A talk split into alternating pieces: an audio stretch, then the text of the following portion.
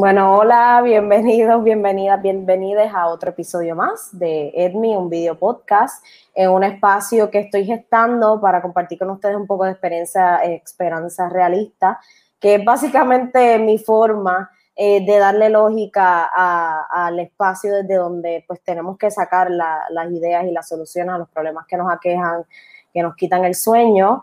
Eh, pero pues tenemos la dicha de, formar parte de una nación, de un país llena de profesionales bien entregados y entregadas eh, por el Puerto Rico que merecemos. no es fácil lo que estamos viviendo, no es fácil navegar todas estas crisis que estamos viviendo como país, como nación, como comunidad, como globo, pero soy de pensar que con educación a la mano de todos nosotras, nosotros y nosotros, realmente podemos estar un país que responda a nosotros, a nosotras y a nosotros y a nuestras necesidades y, a una búsqueda de calidad de vida para, para todos realmente, porque en, si algo hemos aprendido de esta pandemia es que todo es o nada.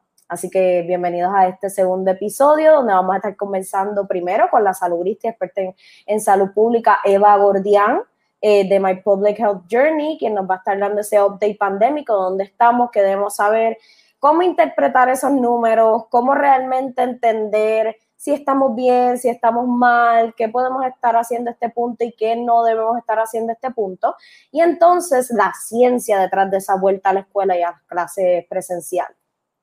Y luego vamos a estar conversando con Mercedes Martínez de la Federación de Maestros de Puerto Rico, que nos va a poner al día sobre todos los tantos y tantos retos que hay en la escuela eh, pública en Puerto Rico, lo que viven los maestros y las maestras realmente y su experiencia eh, como maestra y como líder vocal ante los problemas que enfrenta nuestra educación pública y que nos cuente si realmente en algún punto en estas últimas administraciones la educación ha sido eh, una prioridad y en qué nos debemos estar enfocando, en dónde deben estar nuestros reclamos.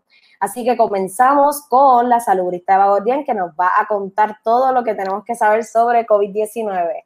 ¿Cómo estás, Eva? Bienvenida. Buenas noches, Edmi. Qué bueno estar contigo. Ay, gracias por decir que sí y, gracias por la puntualidad, por la entrega este, y por todo el trabajo que has hecho. Y, y de verdad, gracias por decir que sí, a pesar de que pues estás pasando por COVID-19, que, hago la aclaración de que te pedí permiso de hablar del tema, después tú fuiste súper pública con tu diagnóstico y, y, te aplaudo realmente, porque como estábamos hablando ahorita, como que nos hace falta escuchar de personas que estén pasando la COVID-19 y que nos hablen la clara sobre cómo se siente y qué realmente es. Así que gracias por estar aquí hoy. Sí, mira, definitivamente yo estoy bregando con esto desde, el 2020 y, y, me río porque es como que irónico, porque uno, bien, como muchos participantes que tengo en mi sistema de rastreo, me protejo cómo me va a pasar a mí, por qué me pasó a mí. Ustedes no tienen idea de cómo de lo intensa que yo soy con la limpieza, con la desinfección, etcétera. Pero esto bien nos indica que el COVID le puede pasar a cualquier persona, aunque tengamos las medidas. En el caso mío fue por ser un contacto directo dentro de mi hogar. Gracias a Dios que tomé la iniciativa de, de, no montarme en un avión para evitar las exposiciones a mayor cantidad de personas, siendo negativa porque todavía no tenía un resultado positivo.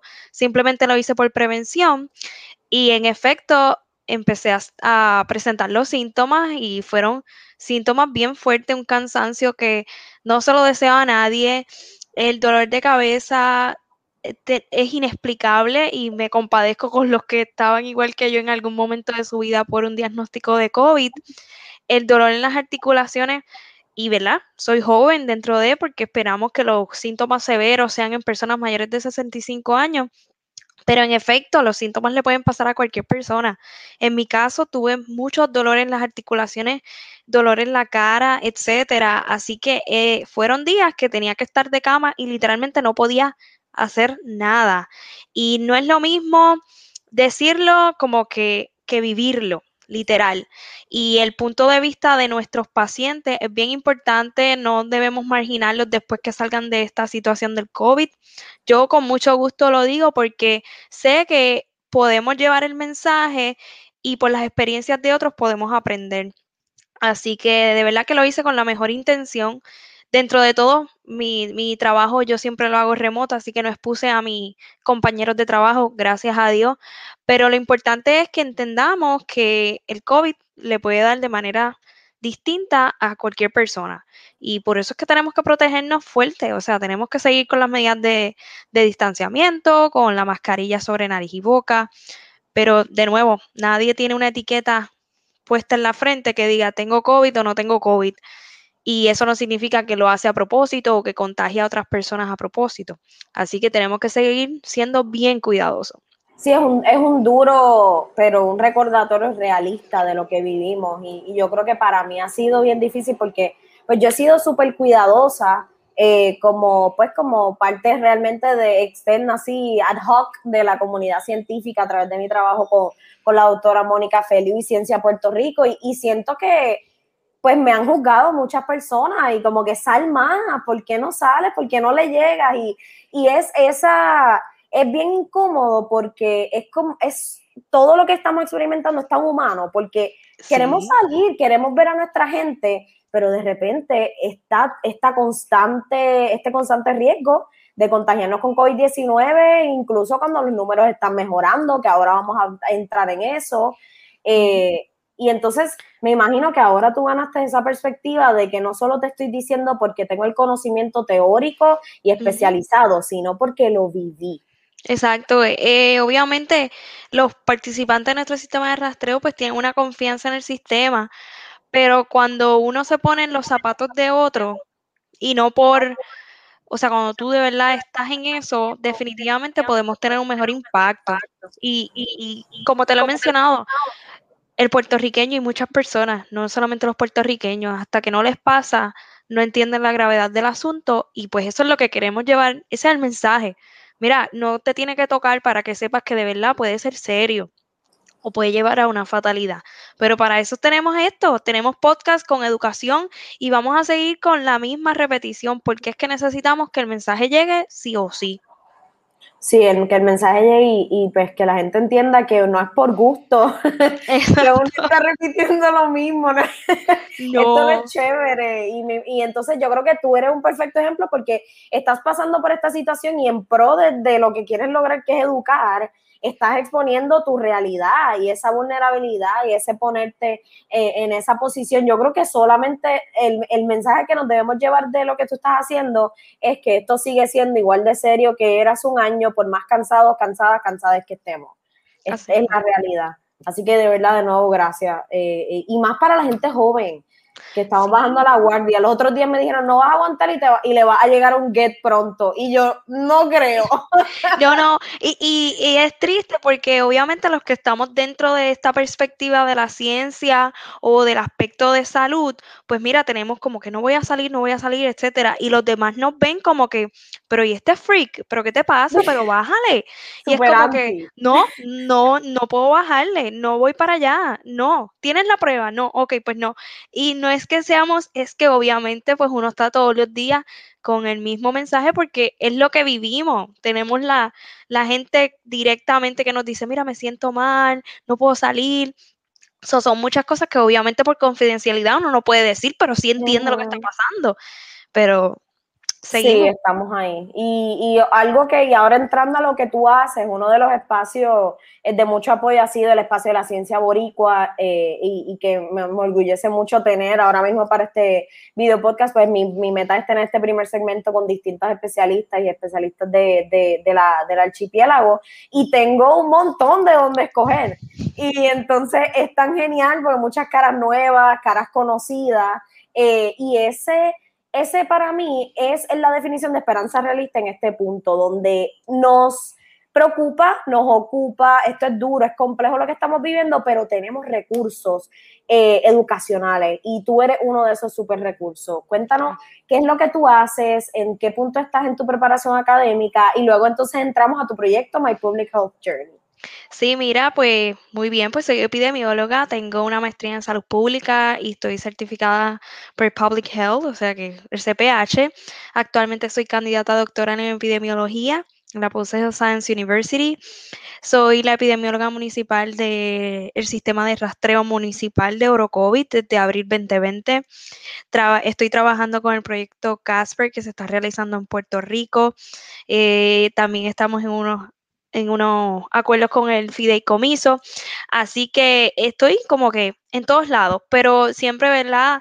Tratando de dar lo mejor de mí. Y mi página personal que empezó como un hobby, me acuerdo que dije, necesito algo para entretenerme.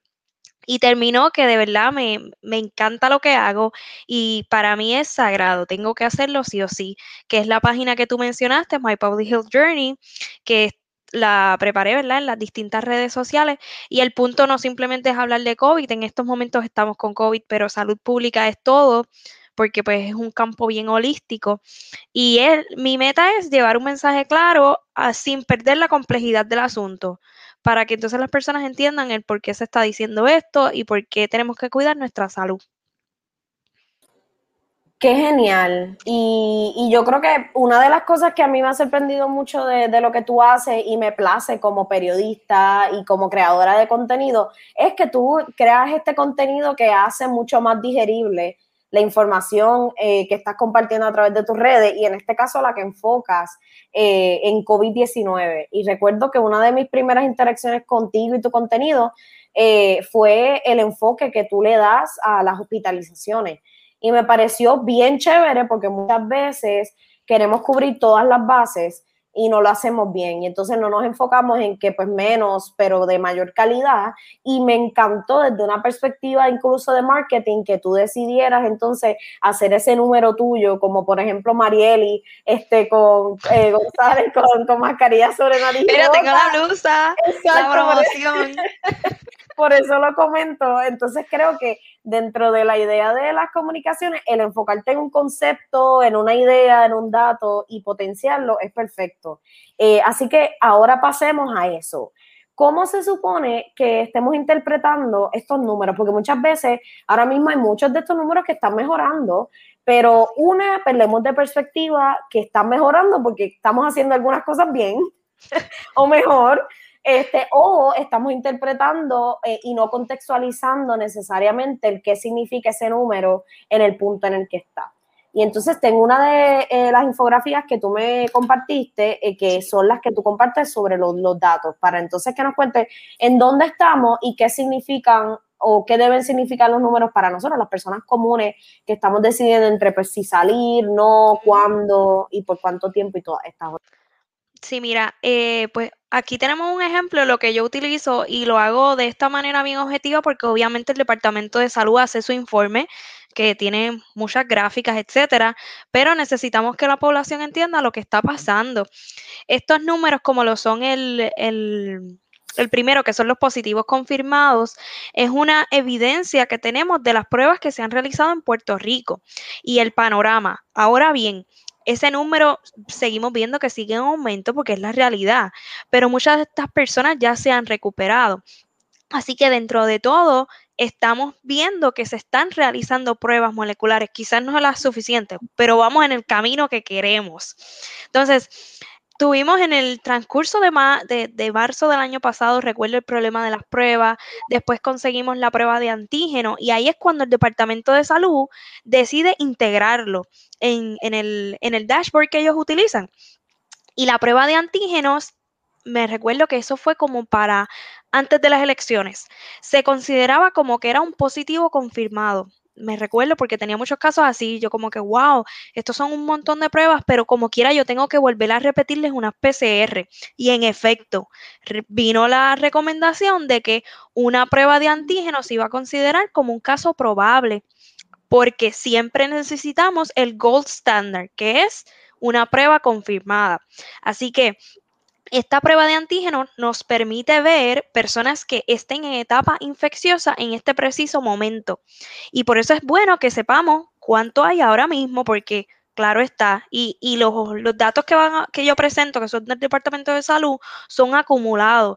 De nuevo, hay gente que quizás ya se recuperó, pero ese número va a seguir aumentando porque seguimos acumulando esos datos. Entonces, las pruebas de anticuerpos fueron las pruebas que tuvimos a lo largo del tiempo, que después gracias a Dios llegaron las pruebas moleculares para poder tomar decisiones informadas acerca de, los estados de salud de la persona. Así que ese número se ve gigantesco porque 82 mil, honestamente, tú dices, wow, pero es que esto es un montón. Y de nuevo, son casos, son datos que han ido acumulando a través del tiempo. Y es importante eh, específicamente la de anticuerpos, es bueno que sepamos cuántos hay, porque estos son personas que han estado expuestas al virus y han desarrollado una respuesta.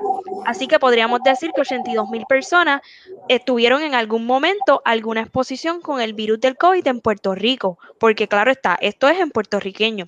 Así que estos datos podemos interpretarlos de esa manera. Y lamentablemente, el último y no menos importante, las muertes por COVID, que claro está, sabemos que el COVID puede llegar a fatalidades y, no podemos quitarle perspectiva a esa realidad. Comparado con otros países, pues el número es bajo, pero una sola muerte, yo siempre lo digo, una sola muerte es suficiente porque es una familia, no simplemente es una sola persona. Así que por eso es que yo tomé la iniciativa solo de presentar y lo hago de manera individual, porque cuando tenemos estos tipos de información, la persona se nos desvía, no sabe lo que quiere ver, quizás tiene los rangos de edades, que es importante saberlo, pero en estos momentos tenemos que estar aware, tenemos que estar conscientes de que ¿dónde estamos ahora mismo parados? Ok, mira, en Puerto Rico hay muchos casos porque estamos detectando, estamos haciendo pruebas. Ah, mira, tenemos muchos casos serológicos, eso significa que hubo mucha gente que estuvo expuesta y tenemos muerte. Ah, pues mira, en efecto, pues son personas que, que estuvieron hospitalizadas y lamentablemente fallecieron. Así que eso es una manera de poder interpretar esas informaciones. ¿Y cómo tú dirías que estamos ahora mismo? Eh, eh, ¿Cuál es el punto en el que estamos en la pandemia en Puerto Rico? Mira, yo te diría que estamos en un, en un riesgo moderado y si más no me equivoco, así mismo lo, lo interpretaron en uno de los reportes, porque eh, obviamente hemos tenido la flexibilización y esto lo traigo desde mi punto de vista, Eva Gordian. Eh, las personas entiendo que se han sobre, sobreconfiado, esa es la realidad. En, en, el sistema de Orocovi, ¿verdad? Como epidemióloga municipal, yo observé que los casos iban en descenso y te estoy hablando hace dos semanas atrás. Y ya hoy tenemos 46 casos en menos de, en menos de dos semanas. Esto obviamente es, dos cosas. O que la gente no se está realizando las pruebas y una vez que ya están en el punto de que pues todo el mundo en la casa se siente mal, es que vamos a hacernos las pruebas y no podemos detener los contagios. Segundo, que la información está llegándonos tarde o que la gente no se está comunicando. Y tercero, que quizás es que las personas en realidad no están, están bajando la guardia. Son muchas, son muchas especulaciones si venimos a ver en realidad. Pero por eso te digo que el riesgo es moderado. Y ahora que viene con y, no es ahora porque hay escuelas privadas. Voy a tocar un poquito lo de las escuelas, porque muchas escuelas privadas ya están funcionando, algunas ya están funcionando antes de que las escuelas públicas abran. Obviamente hay unas limitaciones que tienen las escuelas públicas por fondo o por la infraestructura, porque es una realidad. Pero ese escenario de los niños, obviamente en Puerto Rico hay un montón de escuelas públicas y hay una población grande de niños que los utilizan. Así que Obviamente es de preocuparnos porque lo que queremos es protegerlo. Independientemente que en la literatura dicen que los niños quizás no presentan síntomas tan serios como en los adultos, caramba, es una persona tiene COVID o no tiene COVID, como quiera nos tiene que importar la calidad de vida que tenga. Y por eso tenemos que cuidar tanto a nuestros niños como a nuestro personal. Y ahora vamos a tener el panorama de que tenemos muchos niños en conjunto quizás en el plantel escolar, así que estamos en la expectativa, tenemos que mantenernos alerta. No debemos vivir con miedo, simplemente alerta, para que cuando pase algo, pues podamos tomar acción y prevenir las cosas. Y en ese mismo, yo sé que hay unas guías, eh, yo sé que hay unos protocolos, pero me interesa mucho el aspecto de cómo tú entiendes desde tu perspectiva experta y, salubrista la realidad que estamos viviendo pues, padres, madres en sus casas con sus niños, niñas eh, y niñas, maestros, enfrentándose a, tener que volver a un espacio pues, presencial eh, donde no necesariamente sentimos la seguridad de que el Departamento de Educación está proveyendo los recursos para tener las herramientas para evitar contagios. Sí, mira. ¿Cómo bregamos con esa realidad? De verdad que, como tú bien dices, son muchos recursos que necesitan las escuelas públicas, porque de nuevo, es el apoyo que tienen, porque es que es la realidad, cuando no hay COVID, las escuelas públicas a veces están en aprietos con sus recursos, ahora tenemos el COVID, es algo adicional, hay que ser realista. Independientemente, cada región de educación se está encargando de que los directores, porque tengo conocimiento que hay escuelas que están súper preparadas estamos ready. Pero lo importante de esto es que yo necesito, ¿verdad? Yo como epidemióloga, yo necesitaría que estén ready para todo el semestre. De manera tal que esto no se interrumpa porque pues lamentablemente en dos meses se le acabaron los recursos y tenemos que esperar que, que me manden a buscar. Eso no puede pasar. Y si de caso, o sea, si estamos certeros de que todas las personas en el plantel escolar, incluyendo eh, maestros, enfermeros, porque ahora tenemos una autoridad en, salud escolar obligatoria que tiene que estar. Este, tenemos psicólogos y tenemos un sinfín de, de personal. Si todo el mundo, todos los adultos cumplen con esos protocolos como son, mira, pues en efecto estamos ready, vamos a abrir las escuelas porque sí.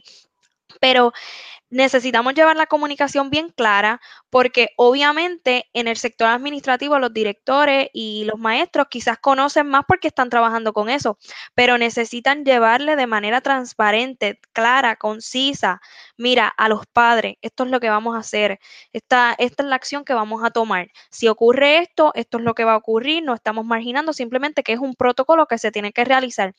Pero si, si los padres no tienen esa comunicación, en efecto, pues va a haber una desconfianza y entonces pues vamos a terminar en, una situación más, más crítica. Y entonces, ¿cuál es, ¿qué es lo que dicen los CDC realmente sobre la vuelta a la escuela? Porque una de las cosas que es una realidad en Puerto Rico es que aquí se manipulan los datos específicamente desde espacios políticos y los usamos para justificar nuestras agendas y no querer reconocer cuando no hacemos las cosas bien.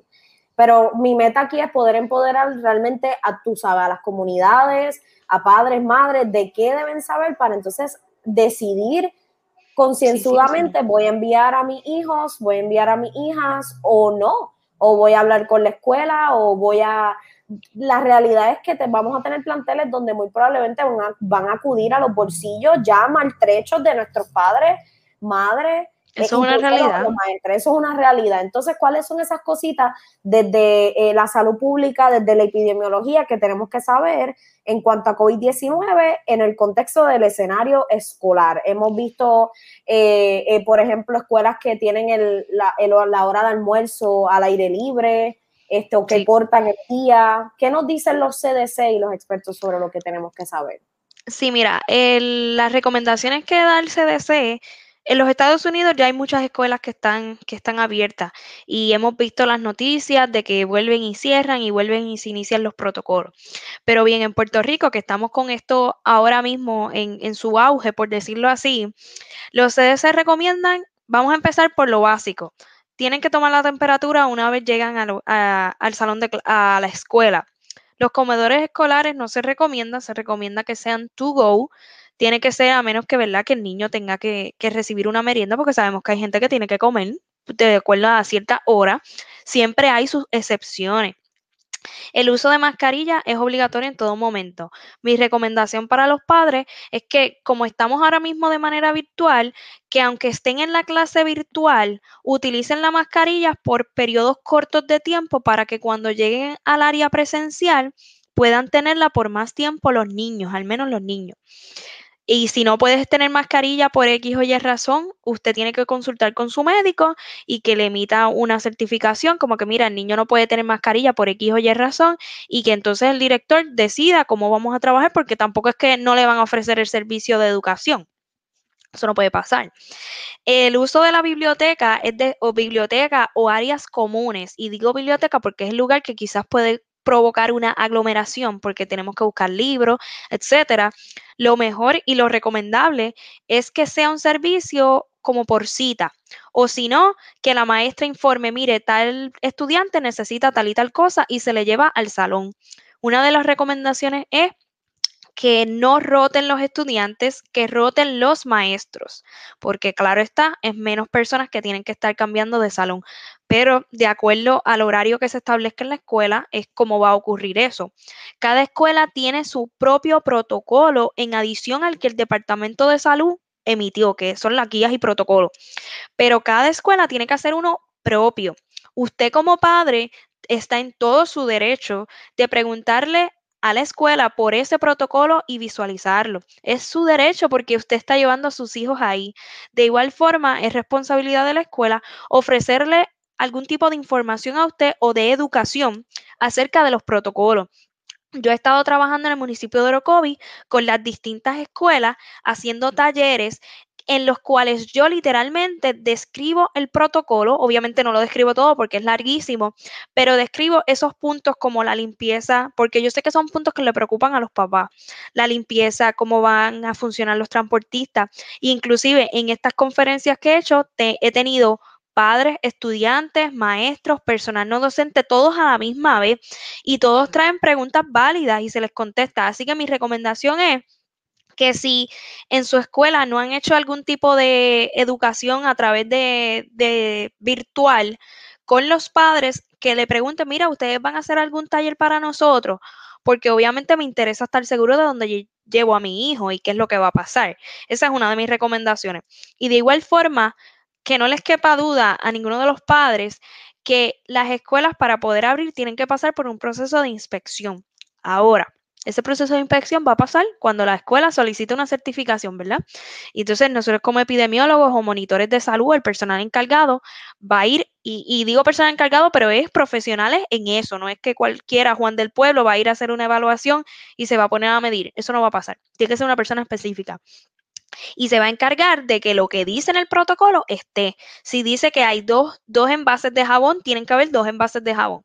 Ahora bien, según le digo eso, le digo lo otro si nosotros, y digo nosotros, yo epidemióloga o cualquier compañero en el área del sistema de rastreo municipal, porque nos han dado esa tarea, yo las visitas las puedo hacer a las escuelas sin avisar porque no se, no se tienen por qué avisar, porque al contrario, podríamos tener un cambio en conducta que lo que queremos es llegar y ver qué es lo que está pasando de verdad.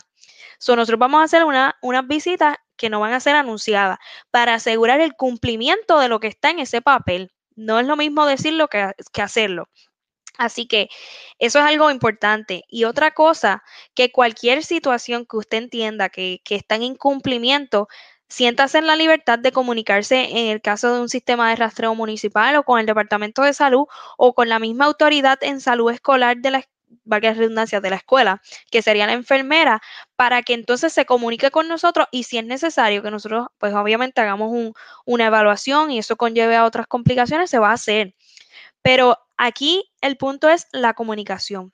Yo sé que quizás hemos visto muchas cosas por las redes sociales, este, las publicaciones. Usted se va a dirigir al director de, su, de la escuela de sus hijos o a donde usted trabaja. Ok, yo quiero saber qué es lo que vamos a hacer si pasa esto, esto y esto. Exponga sus dudas, no se quede con nada porque entonces no va a trabajar de manera segura ni tampoco usted va a mandar a sus hijos de manera segura. Me encanta, porque realmente eso es lo que necesitamos. Esa es la definición de poner la ciencia en las manos de la gente. Es realmente educar al pueblo a exigir lo que merecemos desde el magisterio hasta los padres y madres. Eh, eh, y Eva, antes de, dejarte ir y que puedas continuar descansando para que puedas hacer ese full recovery, cuéntanos por favor de My Public Health Journey, pon ahí el blog, en donde te seguimos, dónde conseguimos información. Mira, estamos en las redes sociales, My Public Health Journey. Este, tenemos una página web, asimismo, mypublichealthjourney.com, que pues obviamente tenemos los blogs. En Twitter estamos My PH Journey y en Facebook de igual manera. A mí me interesa, obviamente, como, como te lo dije, llevar un mensaje claro, quizás puede parecer repetitivo. Me gusta utilizar mucha a mí no me gustan las cosas aburridas, por eso van a ver que mis publicaciones son bien coloridas, porque honestamente es información que necesitamos que llegue a la gente y que si la gente tiene dudas, pregunte, que no se quede con nada. Así que es un espacio de verdad bien creativo, es mío, lo hice con todo el amor del mundo y he tenido una muy buena respuesta del público.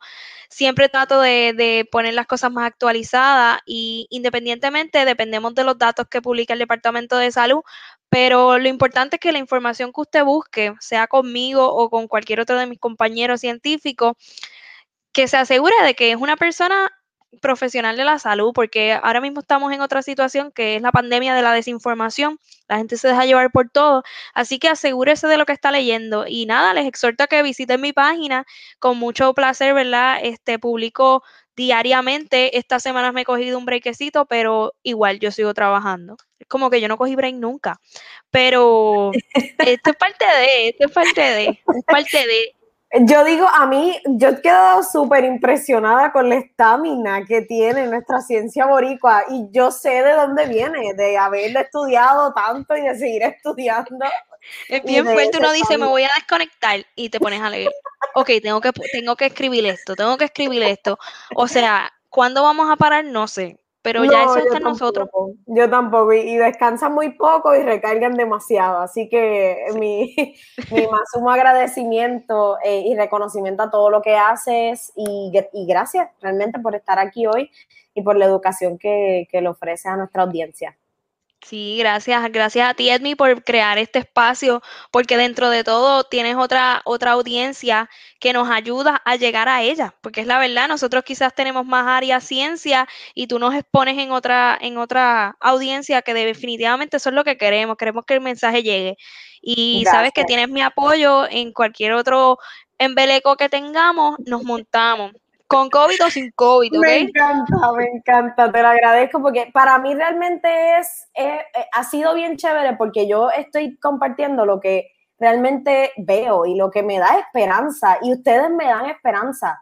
La ciencia boricua me deja saber que, que, que tenemos todo para realmente liberar a nuestras comunidades y buscar esa calidad de vida con educación, en prevención y en comunidad. Así que te, lo agradezco. Yo sé que invento, inventos de más tendremos en común.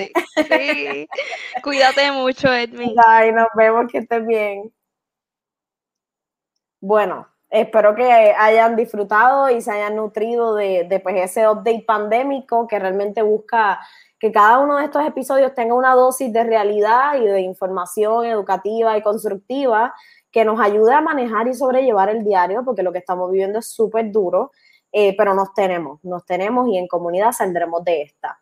Antes de continuar, les quiero recordar que pueden pasar por aquí noscuidamos.org, aquí noscuidamos.org, y ahí pueden encontrar información sobre el proyecto que coordino en Ciencia Puerto Rico, este, que pues busca educar, es una colección educativa sobre COVID-19 para prevenir más contagios en nuestras comunidades, porque pues nos tenemos y con educación saldremos de esta.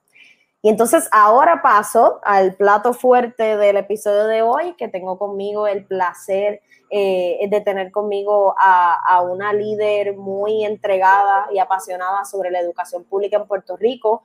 Eh, tuve el placer de coincidir con ella en varios espacios, en varios momentos, y siempre me ha impresionado el dominio total que tiene sobre las estadísticas y los números de lo que se vive en nuestra educación pública en Puerto Rico. Em, y ustedes probablemente la han visto, la han escuchado eh, conmigo, Mercedes Martínez presidenta de la Federación de Maestros de Puerto Rico. ¿Cómo está, Mercedes? Ay, no le escucho. Está en mute. A ver. No.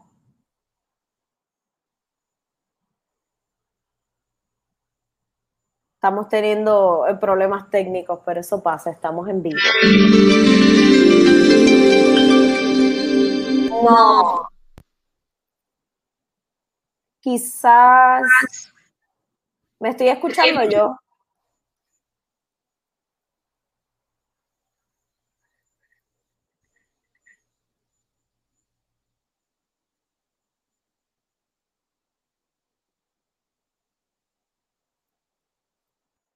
A ver, ¿me oyes ahora? Ahora, ahora sí la escuchamos. Tuve que ver la par de botones ahí de esto, discúlpame. No se preocupe, yo pacientemente esperando porque esto es de esperarse que suceda. ¿Cómo está? Buenas noches, bienvenida. Buenas noches, buenas noches, bien, bien, qué gusto verte. Igual, eh, y gracias, gracias por estar aquí. Yo sé que usted siempre está a millón, este, así que le agradezco sacar el, el tiempo y la disposición a acompañarnos hoy como estaba contando, realmente he coincidido con usted en varios espacios y siempre me, ha impresionado el, sumo dominio que tiene sobre todo lo que aqueja el, el sistema de educación pública en Puerto Rico. Y me acuerdo la última vez que coincidimos pre-pandemia eh, fue en la presentación este, de pues, la ingeniería detrás del efecto que tuvo, eh, tuvieron los terremotos en nuestras escuelas y el asunto de la columna corta. Eh, y, pues lo que me llevé de esa presentación fue la entrega brutal este, que ustedes tienen en el magisterio y, la, la, ferocidad que tienen ante los tantos retos. Así que quería comenzar eh, pues preguntándole qué le hizo empezar y decidir ser maestra, entrar al magisterio y luego tomar esta posición de liderazgo? Pues mira, siempre uno tiene sueños en la vida, ¿verdad? Yo quería ser abogada de niña, este, pero mientras pasó el tiempo y, y uno se va desarrollando, después de tener varios trabajos decidí, decidí entrar en educación, pensé que quería hacer una diferencia en la niña de mi país y qué mejor forma de hacerlo que siendo maestra, ¿verdad? Así que eso fue lo que me determinó y me definió y me decidió finalmente a, ejercer esta profesión tan digna y tan noble. Eh, luego de entrar en magisterio, bueno, luego no, inmediatamente entré, mi mamá eh, fue trabajadora social escolar por 30 años en el departamento y siempre fue federada. Así que de entrada, cuando inicié el magisterio, mami me dice, pues sabes que tienes que entrar a la federación. Así que inicio los primeros pasos en la federación y en el sindicalismo gracias a mi madre, que es quien me recluta a mí, casualmente, hasta ocupar diferentes posiciones de liderazgo, de, contacto de escuela, delegada, después fui presidenta del local de Tuabaja, fui representante del área 6, que comprende los pueblos de Bayamón, Guaynabo, Cataño y Tuabaja. Y finalmente, pues desde el 2015 se, la matrícula determinó que que ejerciera como la presidenta del sindicato y aquí estamos trabajando con un colectivo hermoso, ¿verdad? Porque yo soy solo el rostro eh, nacional, pero somos un grupo de gente, un comité ejecutivo sumamente comprometido, una división legal sumamente comprometida, todos los trabajadores de nuestras oficinas en la federación, nuestras organizadoras, nuestros organizadores, nuestros maestros, dirigentes en la sala de clases, así que es una unión, ¿verdad? No es otra cosa que organizado trabajadores organizados y trabajadoras organizadas en, un mismo gremio luchando por un fin que es defender la educación pública, defender los derechos de la niñez, defender los derechos laborales del, personal docente de nuestro país. Y en ese sentido, pues estoy contenta porque estoy donde tengo que estar. Siempre me, me, da, me llena de mucha esperanza escucharte hablar porque tienes una seguridad en todo lo que dices y quisiera que nos compartiera por favor, esa, e, eso que se vive dentro de la dinámica entre ustedes, los maestros, las maestras, eh, educando el futuro del país, que perdemos de perspectiva en la cobertura mediática o en la manera en que se, proyecta la realidad de quien vive. ¿Qué, ¿Qué son esas cosas que ustedes ven que no necesariamente se aprecian afuera de ese espacio? Bueno, yo te diría primero que para tú ser maestra, maestro, eh, tienes que tener el corazón para ello y tienes que tener la vocación. El magisterio de nuestro país es, yo creo que de las profesiones más decentes y más dignas que hay. Eh, y la remuneración es pésima. O sea, para ser maestro, el que entra al magisterio sabe que la remuneración económica, el salario del maestro, eh, es un salario bien bajo para todo el trabajo que hace el personal docente, que dicho sea de paso merece justicia salarial ya. Así que los maestros y maestras, todo el mundo sabe, ¿verdad? El maestro y maestra es el que pinta su salón, el que compra los materiales cuando el departamento no se lo garantiza a la niñez.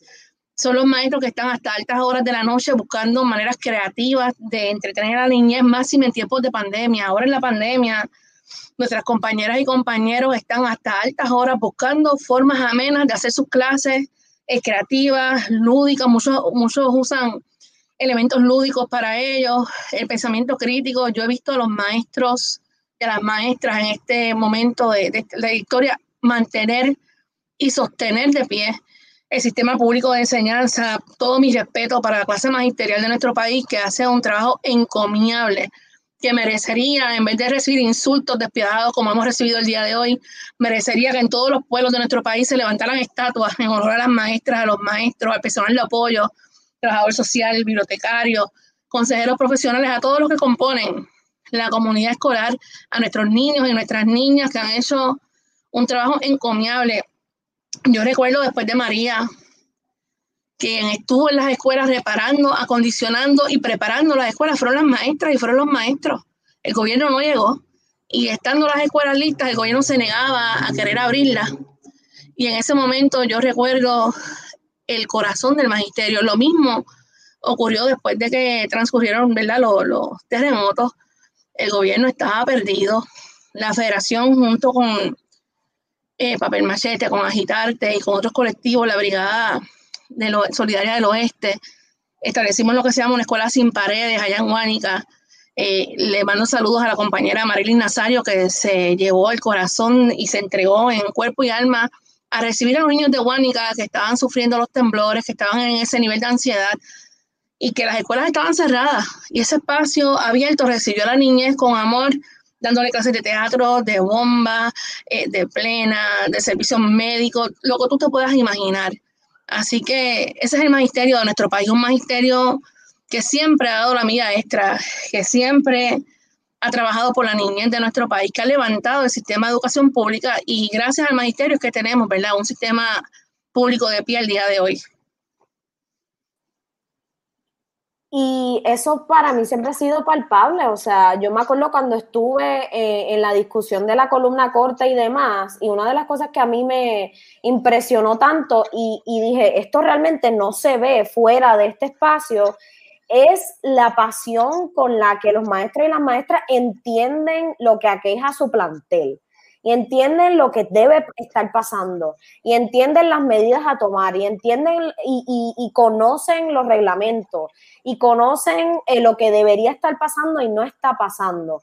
Entonces, ¿cómo, ¿cómo se siente el panorama actual? ¿Cómo se ve lo que se vive de, parte de pues, las decisiones de esta administración, de la actual administración, pues Pierluisi, pero también eh, la administración del, Departamento de Educación, desde la perspectiva de usted eh, como maestra y como líder? O sea, ¿cuáles son esas cosas que, les quitan el sueño eh, y que realmente hay, sienten frustración porque no tenemos que ser parte del magisterio para entender que los maestros y las maestras la tienen dura, que no cobran lo suficiente, personal docente y no docente, todos los que componen nuestro Departamento de Educación, y que el Departamento de Educación Público y el trabajo de ustedes es, eh, se ve reflejado en tantos y tantos jóvenes y personas ilustres que aportan tanto a, a nuestra sociedad. Entonces es como con los PR, sabemos que es bueno cuando invertimos bien, pero no necesariamente son prioridad. Se quiere entender ¿Cuál es la agenda ahora mismo de ustedes? ¿En dónde están sus energías y su enfoque? Pues mira, primero que nada hay un gran problema, un grave problema de politización en el Departamento de Educación.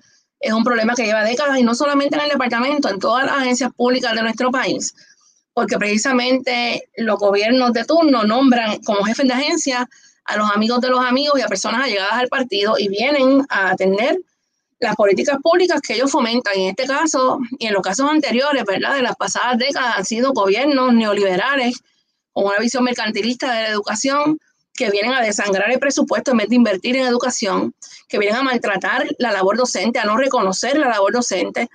Eh, y ha sido bien duro, ¿verdad? Lo que ha vivido el magisterio los pasados años, eh, porque no es solamente falta de reconocimiento, sino que es que el, gobierno o los gobiernos han sido gobiernos criminales. Estamos hablando de gobiernos entre PPD y PNP que nos cerraron del 2014 al 2018 567 escuelas. 34% del total de las escuelas que habían abiertas en el país fueron eliminadas y hoy más que nunca vemos cuán necesarias fueron los planteles y las comunidades, las abuelas, las madres, las niñas, las maestras, los maestros, el personal docente y no docente, dijo eh, en alta voz que no querían que cerraran sus planteles, lucharon contra estos cierres, hablaron y presentaron ponencias, fueron a vistas públicas, protestaron, participaron de marcha. El gobierno no los escuchó.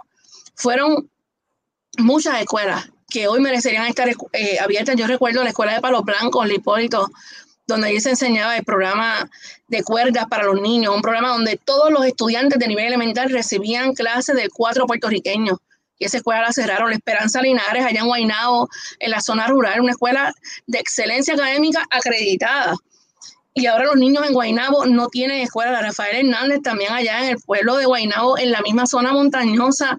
Y así yo te puedo mencionar como presidenta de la federación, para mí lo más duro que yo he vivido como presidenta ha sido este proceso arbitrario, atropellado, criminal, negligente de privarle a la niñez el derecho a la, educación, la accesibilidad a la educación. Y hoy vemos como el gobierno de turno dice, todo por los niños, queremos regresar a la escuela, queremos que los niños vuelvan a ser felices con un chantaje detrás de todo lo que mencionan, porque es el mismo gobierno que no quiso abrir las escuelas después del huracán estando listas, cuando los maestros las habilitaron, el mismo que por un año y dos meses no ha reparado ninguna escuela del sur. Los niños y las niñas en el sur no tienen escuelas para dónde regresar.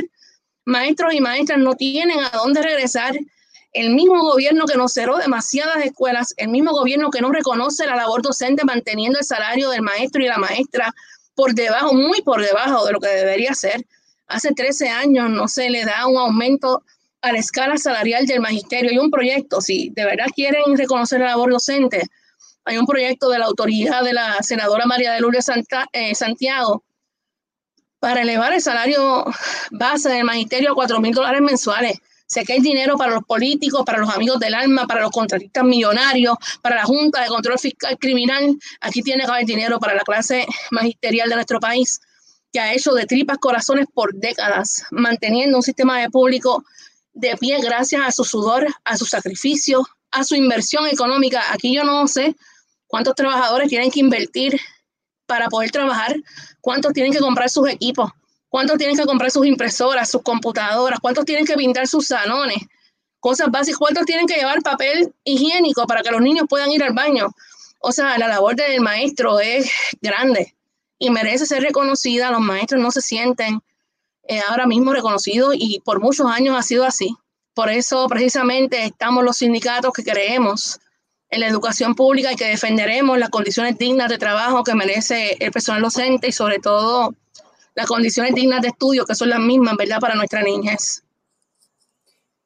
Y cuando se, cuando es difícil, eh, esto es duro, escucharle hablar y estoy viendo pues, los comentarios de sus colegas que están sintonizando el, eh, el stream live y es palpable la frustración y realmente es impresionante la estamina que ustedes presentan a la hora de reclamar y también gestionar y dar clases eh, virtuales, presenciales y ser siempre como que este, eh, pues esta pieza eh, en el juego y, y, no se siente como que realmente hay, hay muchas figuras políticas comprometidas 100% con, desde un espacio de política pública, un espacio de cambio radical y real y firme, que estén escuchando y atendiendo desde sus espacios de poder los reclamos de, los maestros y las maestras. Entonces, quería entrar un poco en, esa cronología eh, que podemos seguir de, cómo ha sido la transformación de la educación en Puerto Rico desde, desde sus comienzos, pero un poco entrar en las administraciones pues, más contemporáneas y cómo se ha transformado la educación al punto en el que estamos, donde experimentamos ese cierre masivo, arbitrario, en contra de quienes conocen nuestras comunidades y quienes conocen nuestro sistema escolar. ¿Cómo llegamos a este punto? ¿Cómo usted diría que se ha transformado la educación pública desde, sus comienzos? Quizás lo podemos remontar a, ese concepto impulsado por los hermanos Cordero cuando hicieron esa idea de, de, educación pública, o sea, todo niño, toda niña, todo niño que necesitase y no, no fuese de cualquier clase eh, económica eh, y socioeconómica pudiese tener acceso a una educación como su base. Y sabemos que es un derecho, es un derecho humano. Eh, ¿Cómo usted diría que se ha transformado la, la educación pública en Puerto Rico? Pues mira, gracias, ¿verdad? A la lucha de los hermanos Cordero y personas que creyeron en la educación pública, hay educación pública el día de hoy la historia de la educación pública desde el inicio ha sido una muy dura. Recordemos, ¿verdad?, que por la invasión de Estados Unidos a Puerto Rico, los primeros años, hasta la década de los 50, estuvo altamente politizada, las clases se dan totalmente en inglés por todos esos años y era una era tratar de americanizar a la niñez, de americanizar a los docentes y de imponer, ¿verdad?, su visión cultural sobre la nuestra. Así que siempre ha sido una historia de lucha desde su principio.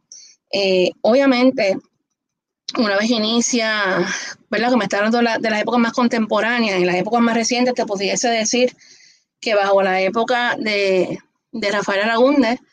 Todos recordemos a Rafael Aragunde porque se negó a negociar en el 2008 un convenio colectivo con la federación que estuvo más de 26 meses sentado en la mesa tratando de negociar y ellos de mala fe negaron concepciones básicas como periodos de clase de 50 minutos.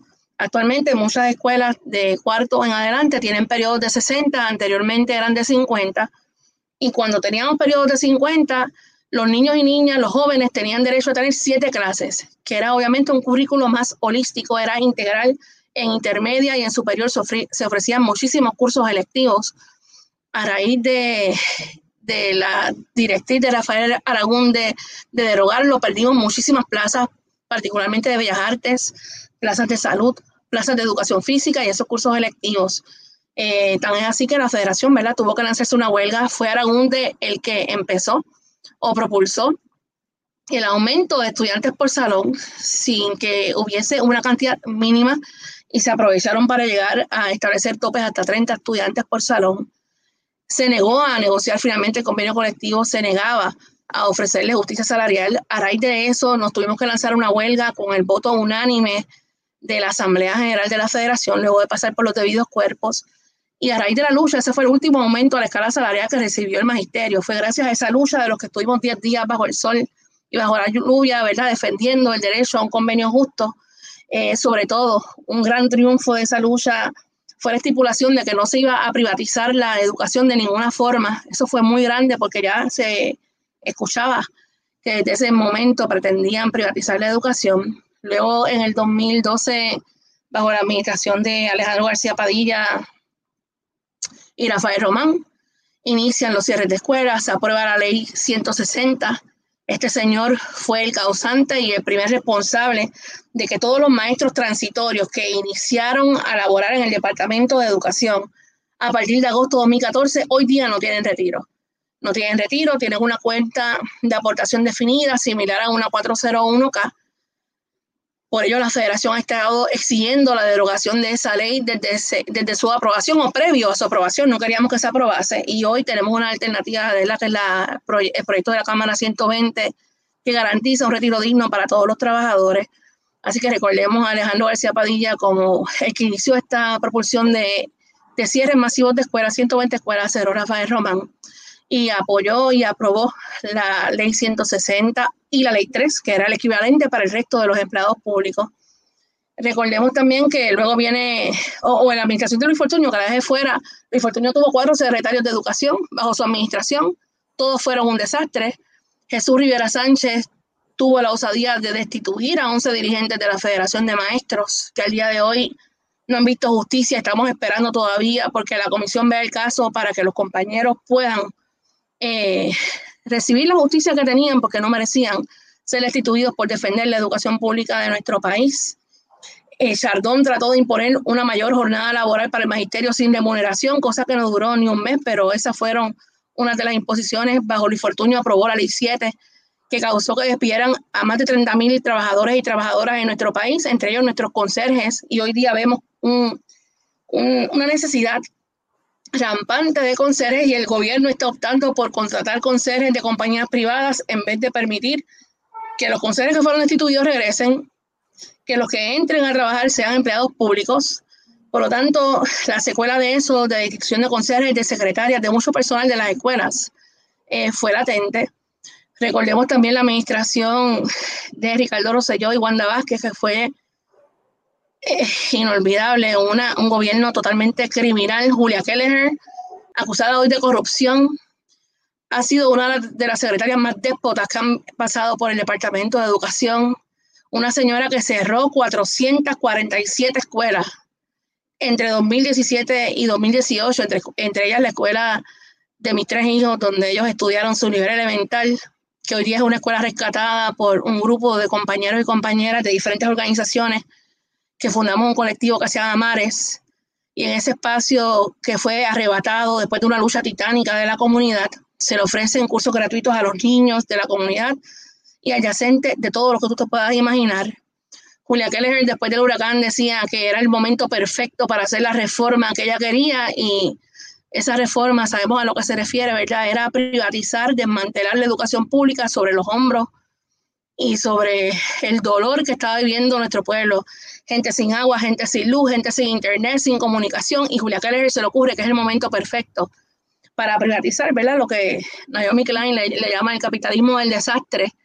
Eh, esta señora despreció a la niñez. Yo recuerdo verla una vez cuando unos niños del Hipólito fueron con sus padres a, Radio Isla a exigir que no le cerraran su escuela para que los escucharan y ella los dejó allí bajo el sol, insultó a los padres, era una señora, jamás la olvidaré porque fue una déspota, realmente nosotros fuimos arrestados 21 dirigentes de la federación cuando fuimos a hacer un acto de desobediencia civil, cansados del atropello contra la niñez, que tenía escuelas listas que ya se negaba a hablar, a abrir, perdón.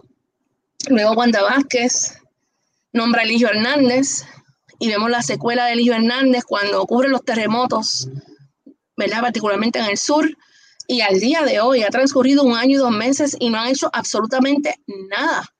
Las escuelas están tal como las dejaron en enero. No han ido los ingenieros estructurales porque no los contratan para inspeccionarlas nuevamente, para hacer un plan de mitigación. Recibieron un presupuesto billonario de 2.2 billones de dólares desde mayo del año pasado que no ha sido desembolsado según ellos, porque no saben hacer nada, para poder reparar las escuelas, pero válgame, aquí no tenían que esperar fondos federales, aquí tenemos 9 mil millones de dólares en la Reserva General, el fondo para pagarle a los bonistas. Nosotros necesitamos un gobierno que diga que los niños son primero a los bonistas, que la educación es primero que el pago de una deuda odiosa que no tenemos que pagar, y se niegan a usar ese dinero en la educación y vemos que los niños, que los maestros, que las maestras son las que sufren la secuela de que a un año y un mes no están las escuelas listas. Miren, sin escuelas abiertas, pudieron haberlas reparado en un año para entonces darle un reinicio seguro cuando fuese el momento de la niñez. Pero ahora, ¿cuándo las van a reparar? Con niños en las escuelas, ¿cuándo las van a reconstruir? ¿Cuándo van a construir donde no haya? El dinero está, incluso hay dinero suficiente para abrir 252 escuelas que fueron cerradas porque ese fondo que le dieron a ellos, ese dinero, era para 1.109 escuelas que estaban abiertas al momento y el gobierno puede, si entiende que es necesario, reabrir escuelas que fueron cerradas con él mismo, porque para eso tienen el dinero, pues caramba, actúen. Así que han sido gobiernos, bueno, los niños tuvieron y sufrieron un año sin equipos tecnológicos en diciembre, desde que marzo cerró las escuelas. En diciembre terminaron de entregar los equipos tecnológicos. En octubre le garantizaron el acceso a Internet. La Federación de Maestros pedía desde un inicio que la Internet se garantizara como un derecho universal para todo el pueblo, para todo el pueblo durante la pandemia, porque si nos íbamos a comunicar de manera virtual, pues todo el mundo tiene derecho a ello y no todo el mundo tiene los recursos.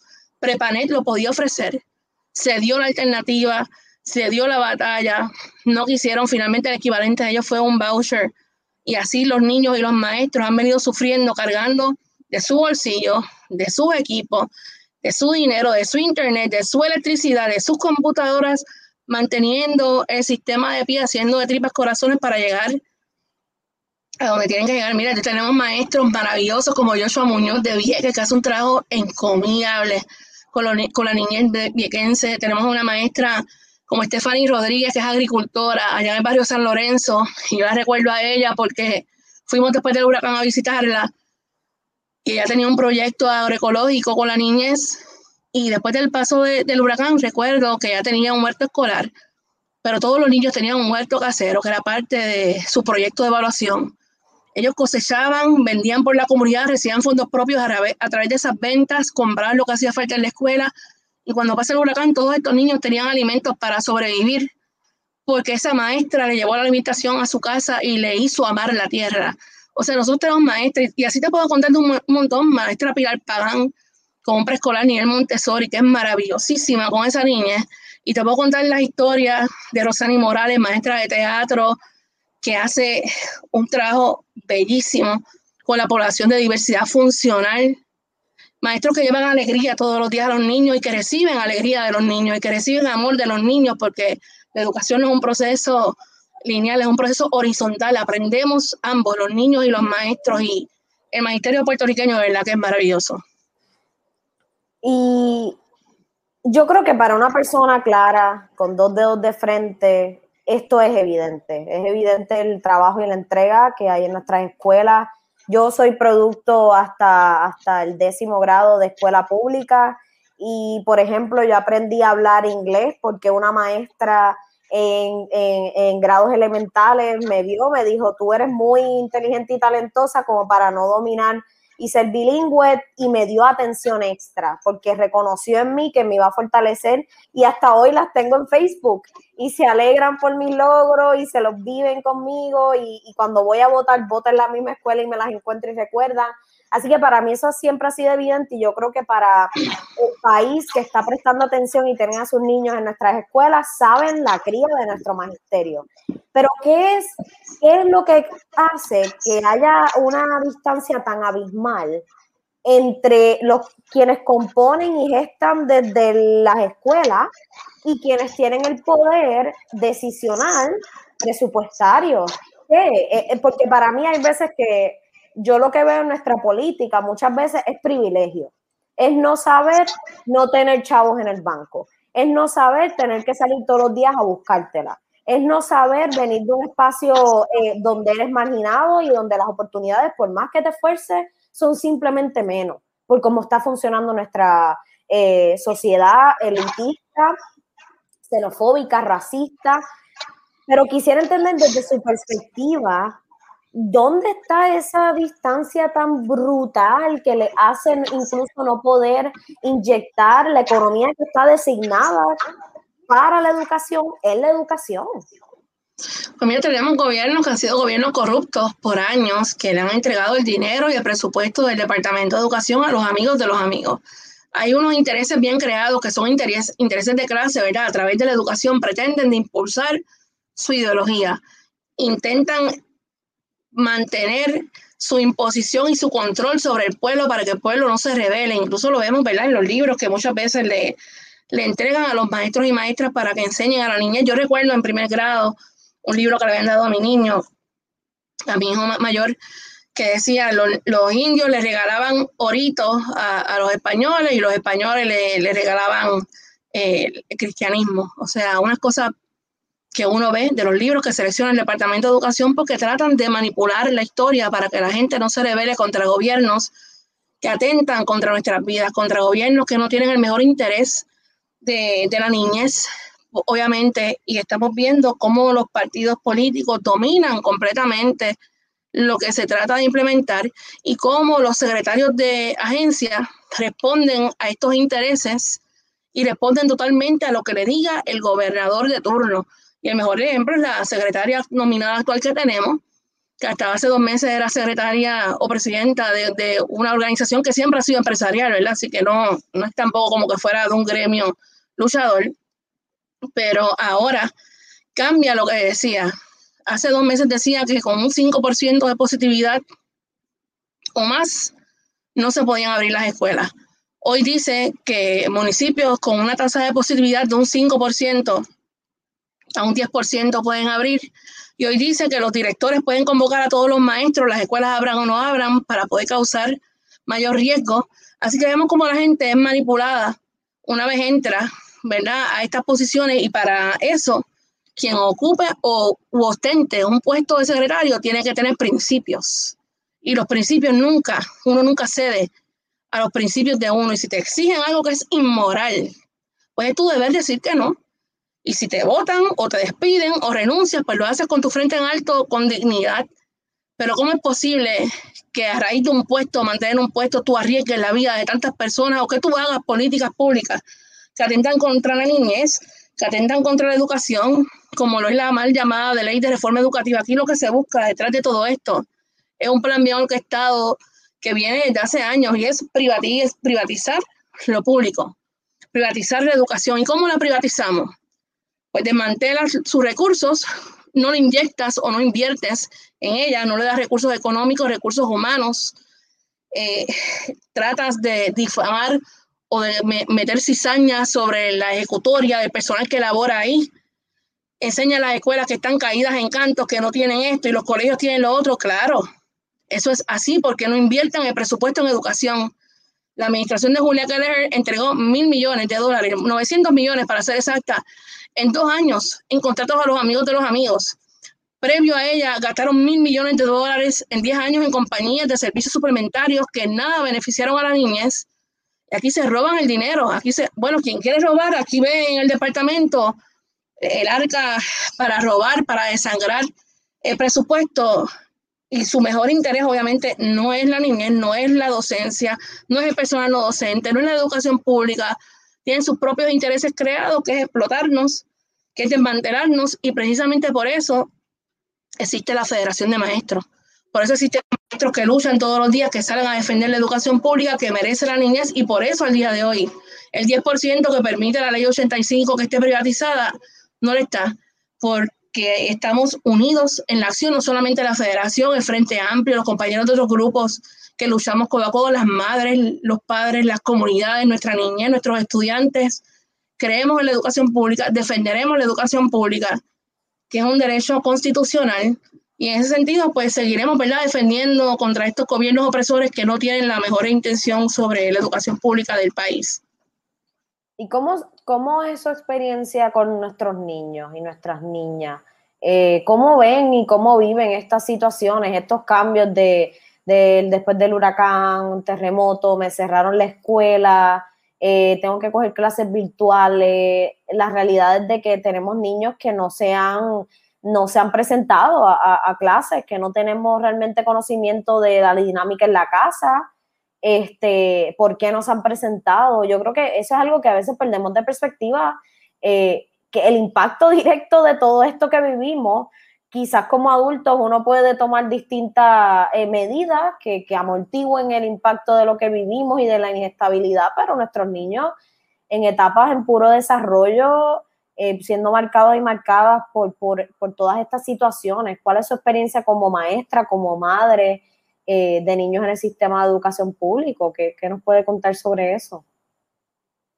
Pues mira, la niñez, como tú bien dices, ha sufrido todos estos estragos, han sufrido el cierre de sus planteles, el alejarle la, la accesibilidad a la educación, porque con el cierre de la escuela, tenemos una escuela en el barrio Barreal, allá en Peñuelas, por ejemplo, que le cerraron el plantel, un plantel hermoso, incluso resistente que fue cerrado y la escuela más cercana le queda 14 kilómetros en una montaña, de una montaña a la zona urbana.